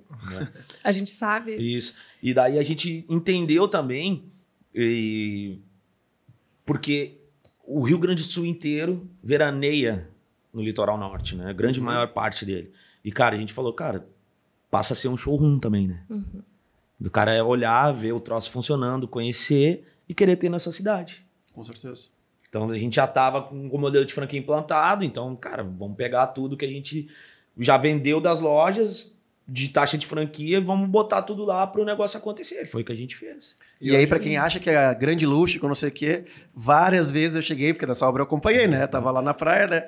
Aí chegava lá, os guris estavam dormindo aonde? No hotel, cinco estrelas? Na, na obra. Na obra, no segundo andarzinho ali, ó. É. Todo mundo com o chãozinho no chão, comia ali Na mesmo, obra. todo mundo se alimentava. Na então, obra. Não tinha. E, e lá, e lá, hoje em dia, a loja de lá ela serve como um orgulho para os clientes, sabe?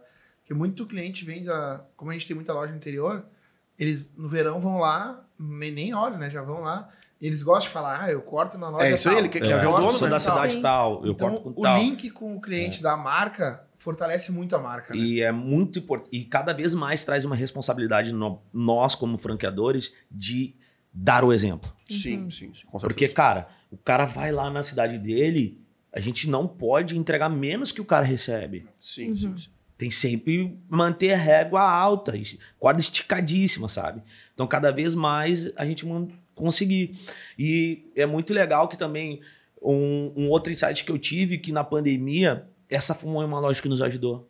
Uhum. Porque o que aconteceu? O fluxo da cidade se moveu para o litoral. Sim. Ela faturava mais que as lojas do- de Porto Alegre. O, pra quem não, não tem a mínima noção, como é que, é- agora pulando a pandemia e tal, como é que é aquela semaninha ali do 20 de dezembro a 31 de dezembro ali, Nossa, corta um tá- cabelo ou não? Tá louco? Tem dia que é mais, mais 300 cortes. Mais 300 Cara, é pessoas. absurdo. Cara, é uma, é uma Não, de, loucura. ser- é, de pessoas cortando, né? Fora que gira, né? Sim, sim. Não, porque virou Sim. ponto de encontro, né? É um point. É. O cara tá, tá sem nada pra fazer, o cara vai na La Máfia lá, ah, vou lá falar com os guris, vou lá jogar uma sinuca, um play. É. Sempre tem um play. O real sentido, né? É- Esse é o real sentido, né? É virar a barbearia um ponto de encontro mesmo. E daí, cara, aquela semana ali é, é absurda, né? Porque a cidade, ela passa de 150 mil habitantes, toda a região ali, né? Então, tô falando de toda a cidade da. Avó, Capão, Chegar, todo aquele eixo, para mais de um milhão de pessoas naquela, naquela semana.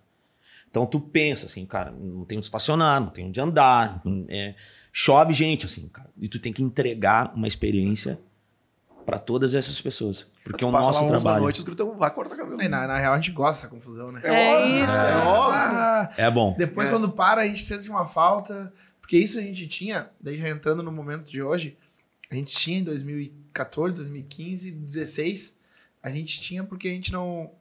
Não tinha concorrência, né? Vamos dizer, né? A gente não tinha. Não, não existia muitas lojas, barbearias, não existiam opções tantas, né? Existia na periferia, muitas, Uhum. e nossa. Então a gente vivia isso aí diariamente aqui em Porto Alegre. Pra nós, nós fomos acostumados, sim, Hum. a ter gente esperando quatro horas pra cortar, a, a ter fila, a ter problema. Ah, Os brothers ligando e É. passando na frente. A gente resolveu, cara, a gente aprendeu muito no dia a dia. E, cara, a gente fala assim, a parte legal do nosso negócio é estar lá. Sim. É estar lá no front. Eu gosto de estar no front. O Lucas gosta de estar no front. A gente gosta de estar dentro das lojas. Só que hoje a gente tem um cargo que exige que nós não estejamos mais no operacional. Né? Porque tem muito mais gente que depende da gente, das nossas decisões. Então nós temos que sair da parte operacional e ir para a parte estratégica. E como é que é E hoje? como é que é fazer a gestão dessas 36 É, lá? e aí- É aí, aí onde que, a, que acordo, A magia, né? a magia acontece. A magia. E, e quanto tá disposto a mudar a tua empresa, teu pensamento? Quanto tá disposto a mudar? Até 2000 e antes da pandemia, nossas lojas tinham que ter 200 metros quadrados. Uhum. Quanto tá disposto para estudar e ver que mudou o mercado. Que Mudou. hoje uma mesa de sinuca não é mais diferencial. Sim. Que uma geladeira não é diferencial nenhum. Nada. Quando tá disposto que uma cadeira, a mesma cadeira que a gente tem, ele pode comprar. É. Uhum. O que, que tu vai entregar? O que, que tu vai mudar? O que, que tu vai ser bom? Qual a tua raridade, né? É. Então, então, é isso que a gente, que a gente, graças a Deus, a gente fez e a gente sempre se preocupou. O que a gente pode entregar mais pro cara que o vizinho do lado não tá? E hoje, nossos próprios concorrentes, eles, de repente, estão dentro das nossas unidades. Claro. Porque ele pode sair. E nós trabalhamos com pessoas, né? Pessoas É, têm sonho, normal. a gente tem sonho. O cara também pode É ter do um sonho jogo. de sair. Isso é do jogo. Então, até onde a gente vai com as nossas estratégias, a gente fala ali na, durante o dia na barbearia. Então, a gente mudou muito. Ah, antes, nossas lojas tinham 200 metros. Hoje, a gente, o foco da nossas lojas é 100 metros no máximo. Uhum. E a gente tá focado em fazer o que a gente é bom. Cortar cabelo, gerar experiência e atendimento. É. Uhum. E, e- e ocorreu esse ciclo, sabe? E foi um, um ciclo interessante, assim, porque vamos falar do antes e do, do que se passou de uma forma bem rápida e do que é hoje, e do próximo ciclo hoje da nossa empresa do que é hoje. Antes, eu estava na frente, o Lucas estava na frente. A partir do momento que nós estamos na frente, nós, nós entendemos a cultura da empresa. Nós somos a essência da nossa empresa. Isso Que é a gente, cultura, né? É. o que nós conseguimos. ent- Então, tipo, a cultura, ela come a estratégia no café da manhã. né? Uhum. Atropela qualquer tipo de estratégia, a cultura ela vai atropelar sempre. Então, nós éramos a cultura. Então, qualquer cliente que entrasse, nós éramos- era a persona, a persona da cultura entregando para o cliente aquilo que, que ele realmente queria. Então, a gente. No início conseguia fazer isso. Eu conhecia todos os clientes. Eu te olhava no olho, eu sabia teu nome, eu sabia teu filho, eu sabia como é que tu tava, teu trabalho, eu sabia tudo sobre ti. Então tu passava a não ser mais o meu cliente e passava a ser um convidado dentro da minha casa. Uhum. Com- Bom termo. Tá? É uma diferença Uhum. entre um cliente e um convidado. Quando um convidado vai na tua casa, tu limpa a tua casa. Tu sabe o que ele quer comer, tu sabe o que ele quer beber. Então ele perdia esse vínculo de cliente e virava um convidado, o cara da tua casa, o cara da tua família. Quando tu se escala, cara, tu perde isso.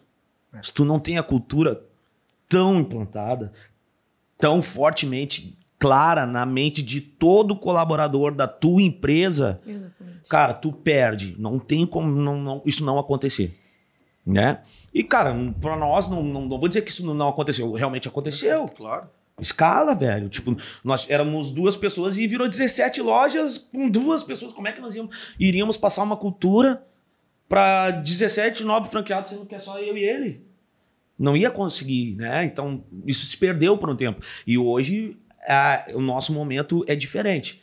É entregar, sim, é escalar, mas com que todas as pessoas tenham a cultura e entendam como isso funciona. Uhum. Precisa encantar também nossos franqueados para eles É. encantar os clientes. Nossos né? franqueados, nossos colaboradores precisam entender como pensa a cabeça do Jader, como pensa a cabeça do Lucas, como pensa a Máfia. E o que faz dar certo, né? E o que faz dar O que certo. faz dar certo. Porque cortar o cabelo, como o Jader diz, né? Qualquer um vai, vai fazer um curso que nunca pegou, vai conseguir fazer. Então a Ah. gente se preocupa muito no dia a dia ali de Cortar cabelo entregar. todo mundo corta, gente. Ah, e, e é uma coisa muito incrível, assim, né? Porque a gente passa a vida toda de um cliente, né? O cara chega criança, Uhum. hoje com 8 anos, a gente pegou o cara com 10 anos, com 18. É, Vários, o Pedro Raul, jogador que tá jogando no Vasco, foi nosso cliente ia lá com 15 anos. com 15 anos. Tu olhava ele, ah, Arthur? vai-? O Arthur? O Arthur, que foi pro Barcelona. Pequeno, base do Grêmio. É. Então, muitas pessoas aconteceu isso e a gente participa da vida das pessoas, né? Uhum. Se a gente não, se a gente conseguir entregar o que a gente pensa, esse cara nunca mais vai sair da gente. Vai ser difícil ele trocar. Não tem porquê. E eu tenho, eu tenho estudado bastante sobre, até lá no Gramado Summit, o Joel J falou, né, sobre a comparação, né? Uhum. A comparação, a comparação é uma coisa incrível porque a gente, a gente acorda fazendo comparação, né? A gente acorda se comparando o que eu vou fazer melhor com o dia anterior. Então, eu tenho falado muito pros barbeiros isso. A gente tem que deixar o cliente comparar e a gente ser, e a gente ser a escolha dele. A gente não pode deixar o cliente comparar e a gente não ser escolha. Porque ele vai nos comparar. Um dia ele não vai poder vir aqui na loja, vai estar lotado, ele não vai vir aqui, ele vai em outra barbearia. Só que se ele for lá e for melhor atendido e ter uma experiência melhor, trocou na hora. Porque de repente o preço do outro vai ser mais barato. E aí ele vai fazer o cálculo, vai fazer, eu tô perdendo indo lá. Eu tô indo no mesmo, a mesma distância que eu vou na La Mafia, eu vou no outro cara. Então isso que a gente tem tentado passar muito pro cara. Vocês têm que, o cliente, a, a opção de comparar é dele. A nossa vontade, a nossa, nosso dever é, que ele seja escolha, nessa comparação não seja E a melhor. comparação, ela, ela, ela tem que ser executada e ela tem que ser. E ela é legítima. É é- ela é a todo momento, cara. A todo É, momento. A todo momento. Eu ela tive é um papo desse parecido numa reunião que eu tive com o Índio, que é do, do 20 9. Não são franquias, né? São lojas próprias. Mas, pô, sei lá, estão com sete lojas, eu acho já. E, e ele falou assim, cara, o item de luxo do momento, qual que é o maior item de luxo? Aí eu fiquei pensando assim, ele não... É o tempo. Tempo. É o tempo. Essa Tempo. vida louca que a gente vive, tu tá sempre se comparando, porque tu vai dormir, tu tá olhando o celular, tu viu a vida de alguém, tu não sei o quê. Então, assim, quando alguém escolhe o meu restaurante, além de escolher o meu restaurante, ele tá dando o tempo dele pra mim. Cara, então é exatamente o que tu tá Vou falando. pegar essa linha de raciocínio e vou, e vou falar pra ti uma coisa que a gente fala pra todos os colaboradores barbeiros ali. Cara, quanto vale ah, 30 minutos a 60 minutos de atenção sem o cara mexer no celular? Quanto vale isso em dinheiro? Hoje, quantas empresas pagam? Quanto uma empresa pagaria de ter A atenção de alguém. a atenção de alguém do nosso público-alvo lá dentro da barbearia, né? Do, da, da persona do nosso cliente, ter uma hora de atenção dele sem o celular. Eu falo para eles, vocês têm isso todos os dias. É incrível. É incrível. É o que, é o que mais paga. Esses, todas essas ferramentas, TikTok, Instagram, Facebook, Twitter. Eles pagam pelo teu eles- tempo eles que tu fica brigando, ali. E eles ganham dinheiro através do tempo que tu tá des- É despejando ali. E eu falo para eles, cara, você tem que saber aproveitar isso. A oportunidade que vocês têm todos os dias em conhecer novas pessoas e gerar relacionamento, gerar oportunidades de uma hora de atenção do cliente sem que ele mexa no celular, sem que ele faça nada e que ele crie um vínculo, um relacionamento contigo. Então, no- cortar cabelo, todo mundo corta. Eu vou sempre falar isso. A vida toda eu vou falar isso. Qualquer pessoa dedicada, vai, seis meses a um ano, vai estar cortando cabelo bem. Cortar cabelo é uma obrigação, cara. Tu abre uma barbearia, tu vai cortar- fazer o que? Vender leite? Sim. Não, tem que cortar cabelo. Tem um insight que é muito bom que ah, o Pedro força muito isso na- nas reuniões que a gente tem do canto. E assim, a gente vai fazer um evento. A gente já fez, tá? Mas é um evento lá no Caldeira. Cara, qual é o bar que faz um evento no Caldeira? Qual é o bar que vai, junto com uma produtora de eventos, pro Gramado Summit? Qual é o bar que é escolhido para estar no casamento de um dos sócios? Sim, não é qualquer bar que faz esse tipo de coisa. Então, é a mesma coisa. Qual é a barbearia que tá na feijoada com samba? Qual é a barbearia que tá no Planeta Atlântico? Qual é a barbearia... Ah, é difícil, ah, dá briga, dá estresse entre É equipes, ah, dá não sei custoso. o quê. é- Cara, é- Financeiramente não é negócio. Não é maioria das- negócio, na maioria não das é. vezes não é. Não é. Mas é aquilo ali. A minha marca tá lá. As pessoas vão falar da minha marca. Cara, e isso é uma coisa que a gente, sem saber, trabalhou muito nisso. A gente, na- desde o início, trabalhou muito marca. E não tinha noção do que a gente estava fazendo. Brand, a gente sempre trabalhou marca, marca, marca. A gente raramente fazia ações comerciais. A gente nem sabia. Não podia fazer desconto. Podia fazer nada naquela época. A gente trabalhava marca. A gente desenvolveu acessório, boné, linha de produto. A gente nem entrou nisso, então aqui estamos quase Não, duas horas. já. exato, e tá. Produto kids, cara. É. Tem produto kids hoje em dia. Tipo, Cara, isso aqui é e, e a gente foi e, e foi indo, assim. E, e a gente conseguiu desenvolver uma cultura tão grande, assim, dentro do nosso negócio, a ponto do cliente, cara, pegar um adesivo e botar no seu carro, velho. Não, Uhum. Isso é- cliente, não. Tu não. É raro, tá andando em Porto Alegre, pelo menos, e tu não vê um adesivo da Lamar. Cara, a gente, eu, eu fico pensando assim, o que que leva um cara a pegar um adesivo da La Mafia ali no balcão e botar no carro? Porque o homem tem um apego com o carro. Sim. Cara, ele bota o adesivo dele num, tipo, numa das coisas que ele mais gosta, sabe? E, cara, ele, então ele se sente. Ele é uma comunidade. É isso aí. É uma- um senso de comunidade. Eu faço parte daquilo ali, tá? Não, e, e é muito bom, porque, tipo, óbvio que eu não corto meu cabelo Uhum. lá, mas o logo eu consigo saber em qualquer lugar, sabe? Eu olho se não tiver nada escrito, se me mostrassem só as cores, eu ia pensar, bah, isso me Ah, lembra da máfia. Então é, muito feliz é, tá Uhum. muito posicionado no mercado, né? E como é importante isso, por mais que Sim, tenha sim. sido na construção, e pra mim é muito. A gente olha quando dá certo quando estão te copiando, né? Então, toda semana a gente tem que mandar uma, Uma Ah, notificação. uma é é. notificação judicial lá. Ai, cara, isso É, aí. ruim, mas é bom, né? Você É tá ruim, mas é bom. né? Ah, é, É ruim, um- mas É loucura. É loucura. É, é muito louco, né? Mas cara? bem. É muito doido. Pra, pra alguns caras, a gente até já ofereceu ajuda, né? A gente cria uma marca pra A gente ti. desenvolve a logo, A né? gente Que a gente tem o setor a de marketing. Pra alguns caras a gente É. até. Pô, porque às vezes é uns caras gente boa e tu vê que é inocência. Cara, Ah, não sabia e é tal. fã, Só é que eu não tenho condições de, de trocar isso agora, porque eu botei uma fachada. E tu entende, sabe, o cara. Então, às vezes a gente fala, meu, meu, o que, que tu precisa? Daí o cara, ah, precisa de um tempo só, tu me dá uns 60 dias, claro que sim. Cara, tu- daí tu meio que te comove. Tá, cara, tu quer que eu faça um logo pra ti? A gente manda aí mesmo. Tem, Um tem uma galera é. aqui que possa te ajudar, sabe? Então, tipo, já fez isso, né? Óbvio, mas não consegue fazer pra todo mundo, mas a gente já fez isso. Esse animal, mas é, meu, a gente... E no meio de tudo isso, a gente criou uma ser- escola também, né? É, meu, tem escola, tem, É, tem tudo isso. Vamos, meu, vamos, Vamos mais 10 avançar. minutinhos aí. Só pra... Fala, fala um pouco da Nós- escola, nós que boa.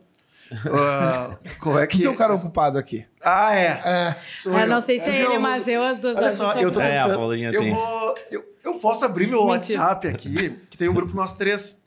E eu posso mostrar quando é que eu mandei mensagem o ano passado e foi simplesmente ignorado.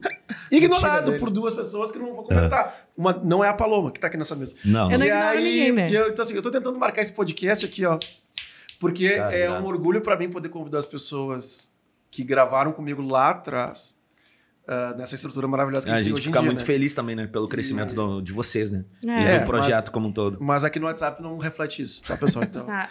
Não, mas é. é- Mas é- na frente das câmeras é isso. Exploração 360 da marca, né? Porque virou. Quando vira esse tipo de coisa, é porque realmente Foi. tá, Aconteceu. aconteceu. Aconteceu. E a escola também, vamos. vamos Cara, a escola entrou sobre uma nova oportunidade, mais uma loucura no meio da pandemia, tudo fechado. Entrou um. É um projeto nosso que estava na gaveta, que eu escrevi em 2015, porque eu vi a necessidade do mercado. Não tinha profissional naquela época. Então, assim, 85% dos profissionais da. Aquela máfia tem uma coisa muito da gente, mim e do Lucas. 85%. A gente sempre acreditou nas pessoas. 85% dos profissionais da La Máfia de toda a rede nunca haviam pego numa tesoura antes. E foi um Legal. conselho que a gente ouviu lá atrás ah, de uma da que antes de abrir o nosso negócio a gente visitou essa barbearia que o Lucas tinha como referência e a gente teve um apoio do cara porque o empreendedor dono do negócio o Thiago ele sentou com a gente uma hora e meia e falou o que, que você precisa saber irado. ele nos propôs no mínimo tudo que a Nada. gente levou uns seis Ah? meses de erro e ele sempre disse assim, cara, contrata por perfil, não contrata por, por experiência técnica. Então a gente, os nossos três primeiros profissionais, nós tiramos direto de uma escola, sabe? Então veio sobre isso, tá? O projeto foi criando as ideias e tal. E a gente, quando o nosso negócio avançou, a gente viu, cara, o mercado não entrega profissionais com, com aquilo que a gente precisa. Precisa mudar a mentalidade, precisa mudar tudo. E a gente pensou e eu escrevi esse projeto e deixei na gaveta em 2015. Daí, no meio da pandemia, surgiu uma oportunidade. A gente recebeu um, um tráfego ali de um local que estava para alugar. A gente olhou lá, cara, vamos, vamos tentar. E entramos no negócio, criamos uma, um centro técnico e uma escola de barbeiros que fica aqui no quarto distrito, em Porto Alegre. Que legal. Que é a La Máfia Barbeiro School. Daí, então é um outro negócio nosso. Que hoje ah, ela serve como centro técnico para a rede dos barbeiros e para formação de profissionais também. E sobre essa contratação do Jader, eu acho que serve para todos os negócios, né? Ah, tem um estudo, procurarem no Google, tem ali.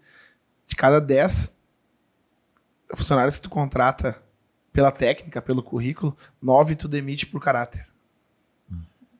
Não, Então 90% tu demite ele, não pela técnica, Cara, não porque é ele não assim, sabe fazer. não, e Então tu tem que contratar eu ele sempre também tive na minha isso. cabeça, eu sempre tive na minha cabeça uma coisa assim. A grande maioria das empresas contrata a pessoa pelo currículo. Grande maioria. Sim, sim. Por- E te exige, É, é que se torna tão grande. te exige assim, no mínimo dois meses, dois anos de experiência, cinco meses de experiência. Mas deixa eu te falar, Vince. E se eu estiver, e se eu estive lá, por exemplo, eu trabalho na Combo. O- os sócios da Combo são meus melhores amigos. Eu fiquei 10 anos trabalhando na Combo.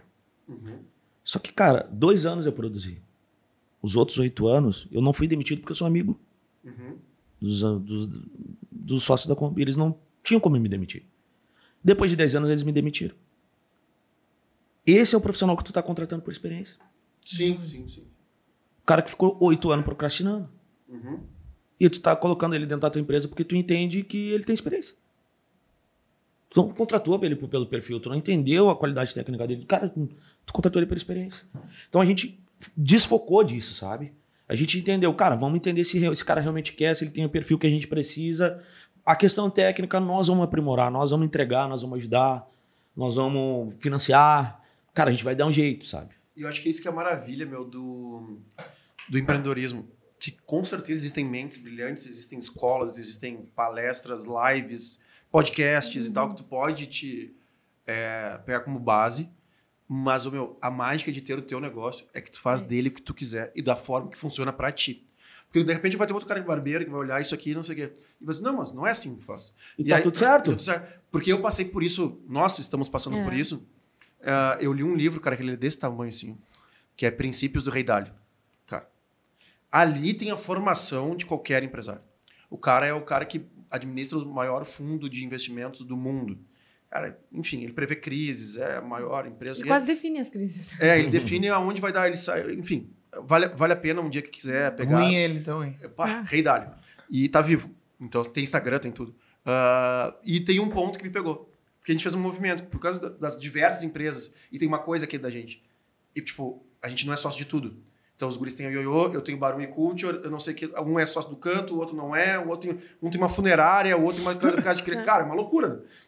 Então a gente. Tá, então vamos fazer o seguinte: com a Combo, vamos fazer a mesma coisa que a gente fez com os outros negócios. Tipo assim, Yoyo é o feijão, o, o canto da praia e o canto de Porto Alegre é o Gui e o, H, e o Henrique César, ah, a Combo é a Paloma. E aí, quando estou lendo o livro, a gente está fazendo essa, essa formatação e tal, ele escreve lá. Cara, eu saí da, da Bridge, é, Bridge, Bridgewater, a empresa dele. Ele sai e escolhe o CEO. Tá, tu que vai. Não sei o. Cara, passa tanto. Eu não sei o tempo, eu já me esqueci, mas deu errado. Não foi. Cara, ele formatou a empresa dele para ter três CEOs. Cara, a empresa é dele, funciona com três CEOs e tá tudo certo. Então, assim, não tem problema escolher por isso.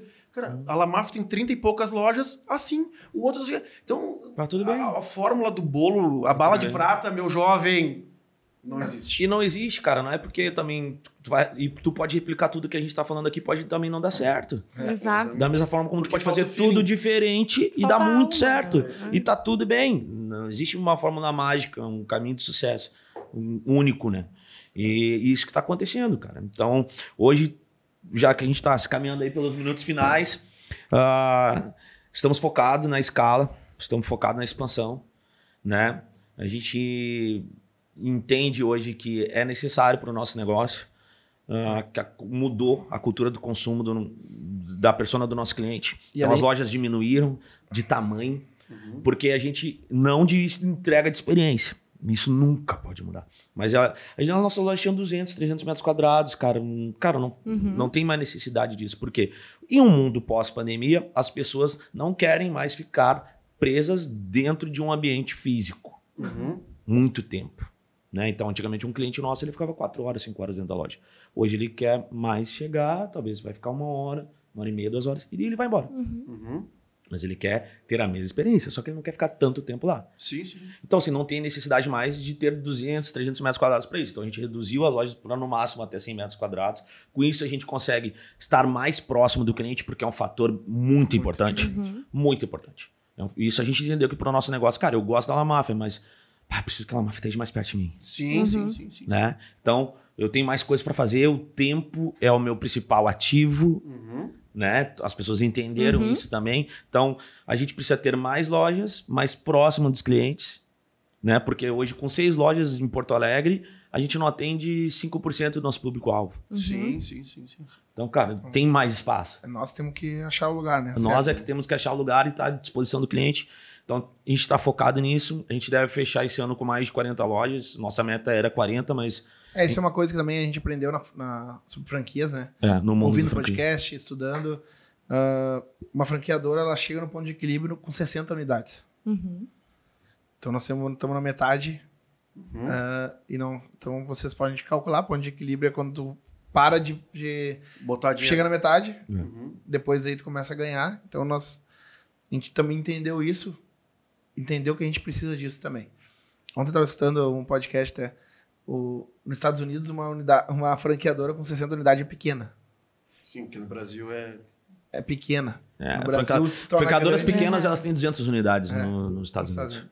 Então é um mercado muito mais já conceituado e tal. Mas então a gente também a gente fez esse, esse movimento para estar perto dos clientes, para pensar de forma escalável, de Faz verdade. muito sentido. A gente também, Ah, a gente também está consegue desenvolvendo. trazer um payback mais rápido pro franqueados também. É isso aí, tu baixa o custo. cara, é- É. Quando, tu me quando tu me fala isso, no meu nível de vida hoje, com dois filhos, algo, ah, 20 sócios, não sei o que, não sei o que. Cara, eu não, eu não sou realmente o cara que vai chegar lá para ficar a tarde inteira. Meu, é. E se nós- estiver no meu caminho, a da Quintino, é bem se estiver no meu caminho, é aquela ali que eu vou parar. E nós eu- não somos.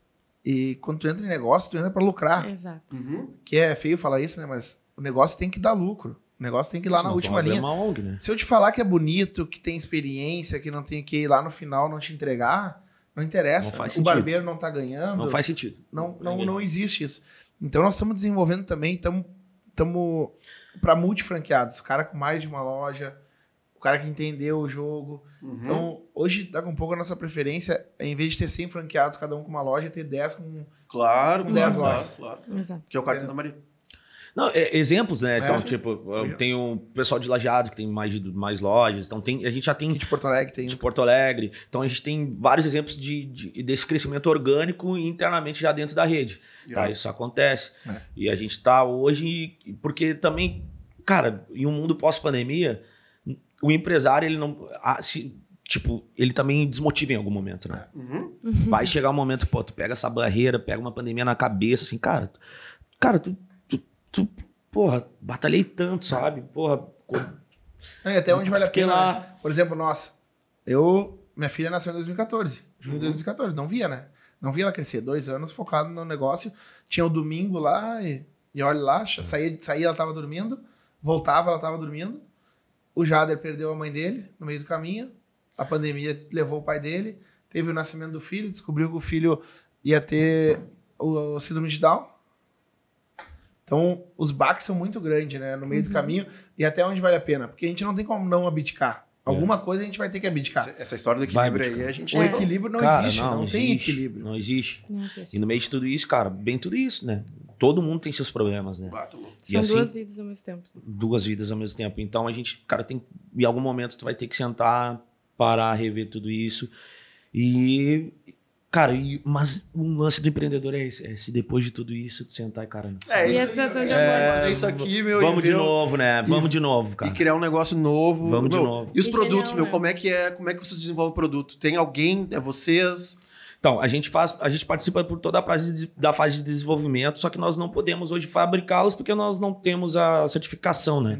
Nós não somos uma indústria, então a gente terceiriza como a indústria, mas nós participamos com todo o processo de, de criação e de formulação. Então eles vão mandando as amostras, a gente vai dizendo da parte profissional e técnica ali o que, que a gente mais precisa e fala com o farmacêutico e a, a- a- a- e a parte da indústria para essa, pra essas formulações. Então a gente desenvolveu toda uma linha de produtos, desenvolveu uma linha de produto infantil. Muito legal. É. E o desenvolvimento também tem a ver com a marca, né? Pro cara tá toda hora olhando pra marca, né? Tanto Cara. no aplicativo, no na- quando a gente criou o aplicativo Uhum. lá em 2015, nós fomos a primeira barbearia a ter um aplicativo próprio da América Latina. Eu Não lembro dessa fase. isso. É, foi muito irado. Nós pensamos já, pô, nós estamos saindo do negócio e nós precisamos que o cliente não precise ficar ligando, né?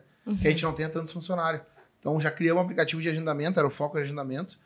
E o produto também foi criado para isso, né? O produto A é gente criado... tem a- a- essa, essa, essa digamos que, sei lá, obrigatoriedade assim, de, de ser pioneiro nas coisas. A gente tem isso na cabeça. assim.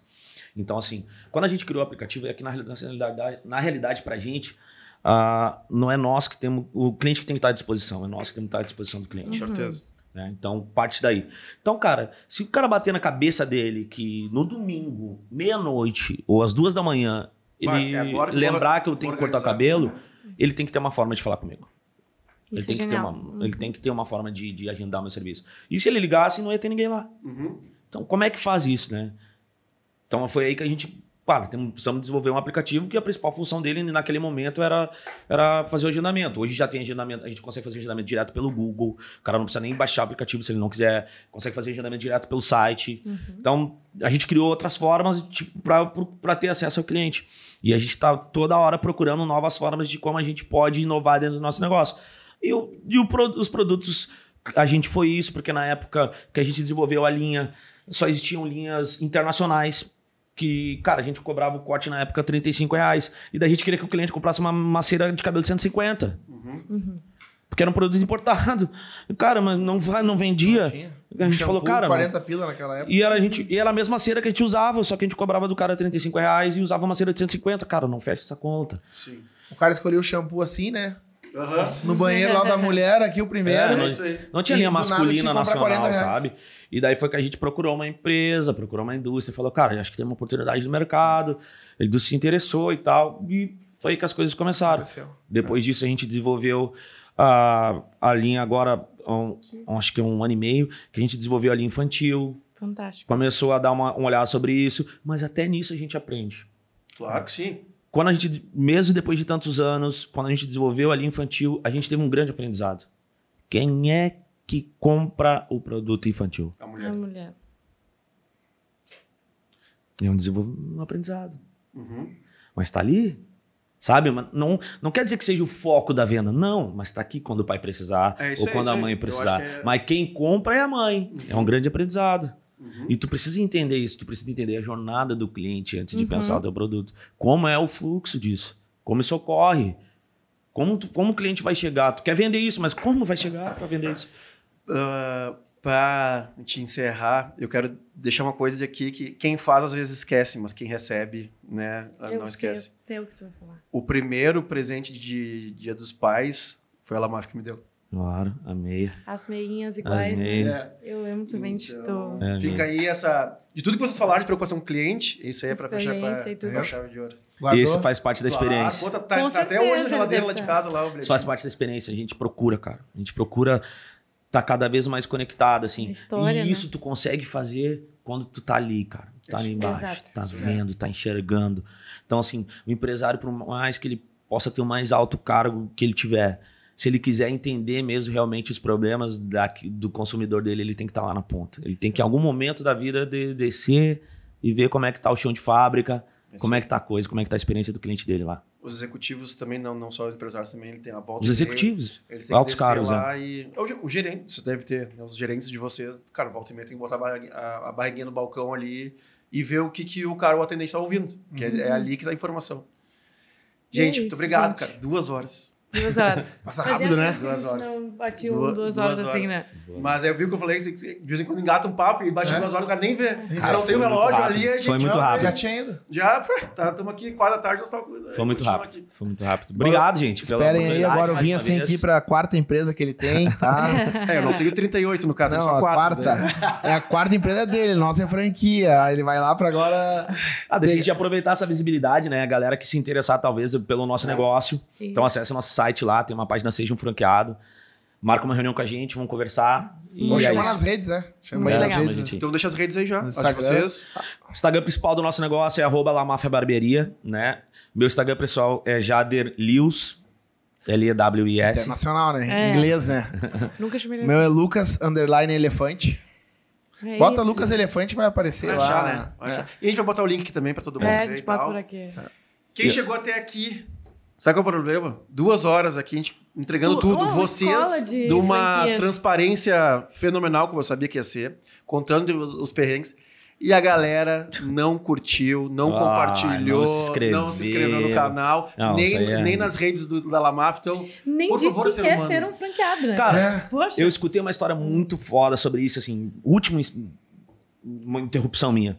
Mas, cara, quanto tu gastou hoje ou quanto tu investiu de conhecimento ou que tu investiu nos teus negócios pra estar aqui hoje entregando uma coisa e o cara não quer se inscrever no canal. é isso aí. O cara não quer dar uma curtida. O cara, pô, faz sentido, né, E é, gente? é incrível porque às vezes a oportunidade tá na nossa frente, né? Exato. Final de semana, rapidinho, eu, eu tive num evento representando lá na máfia, né?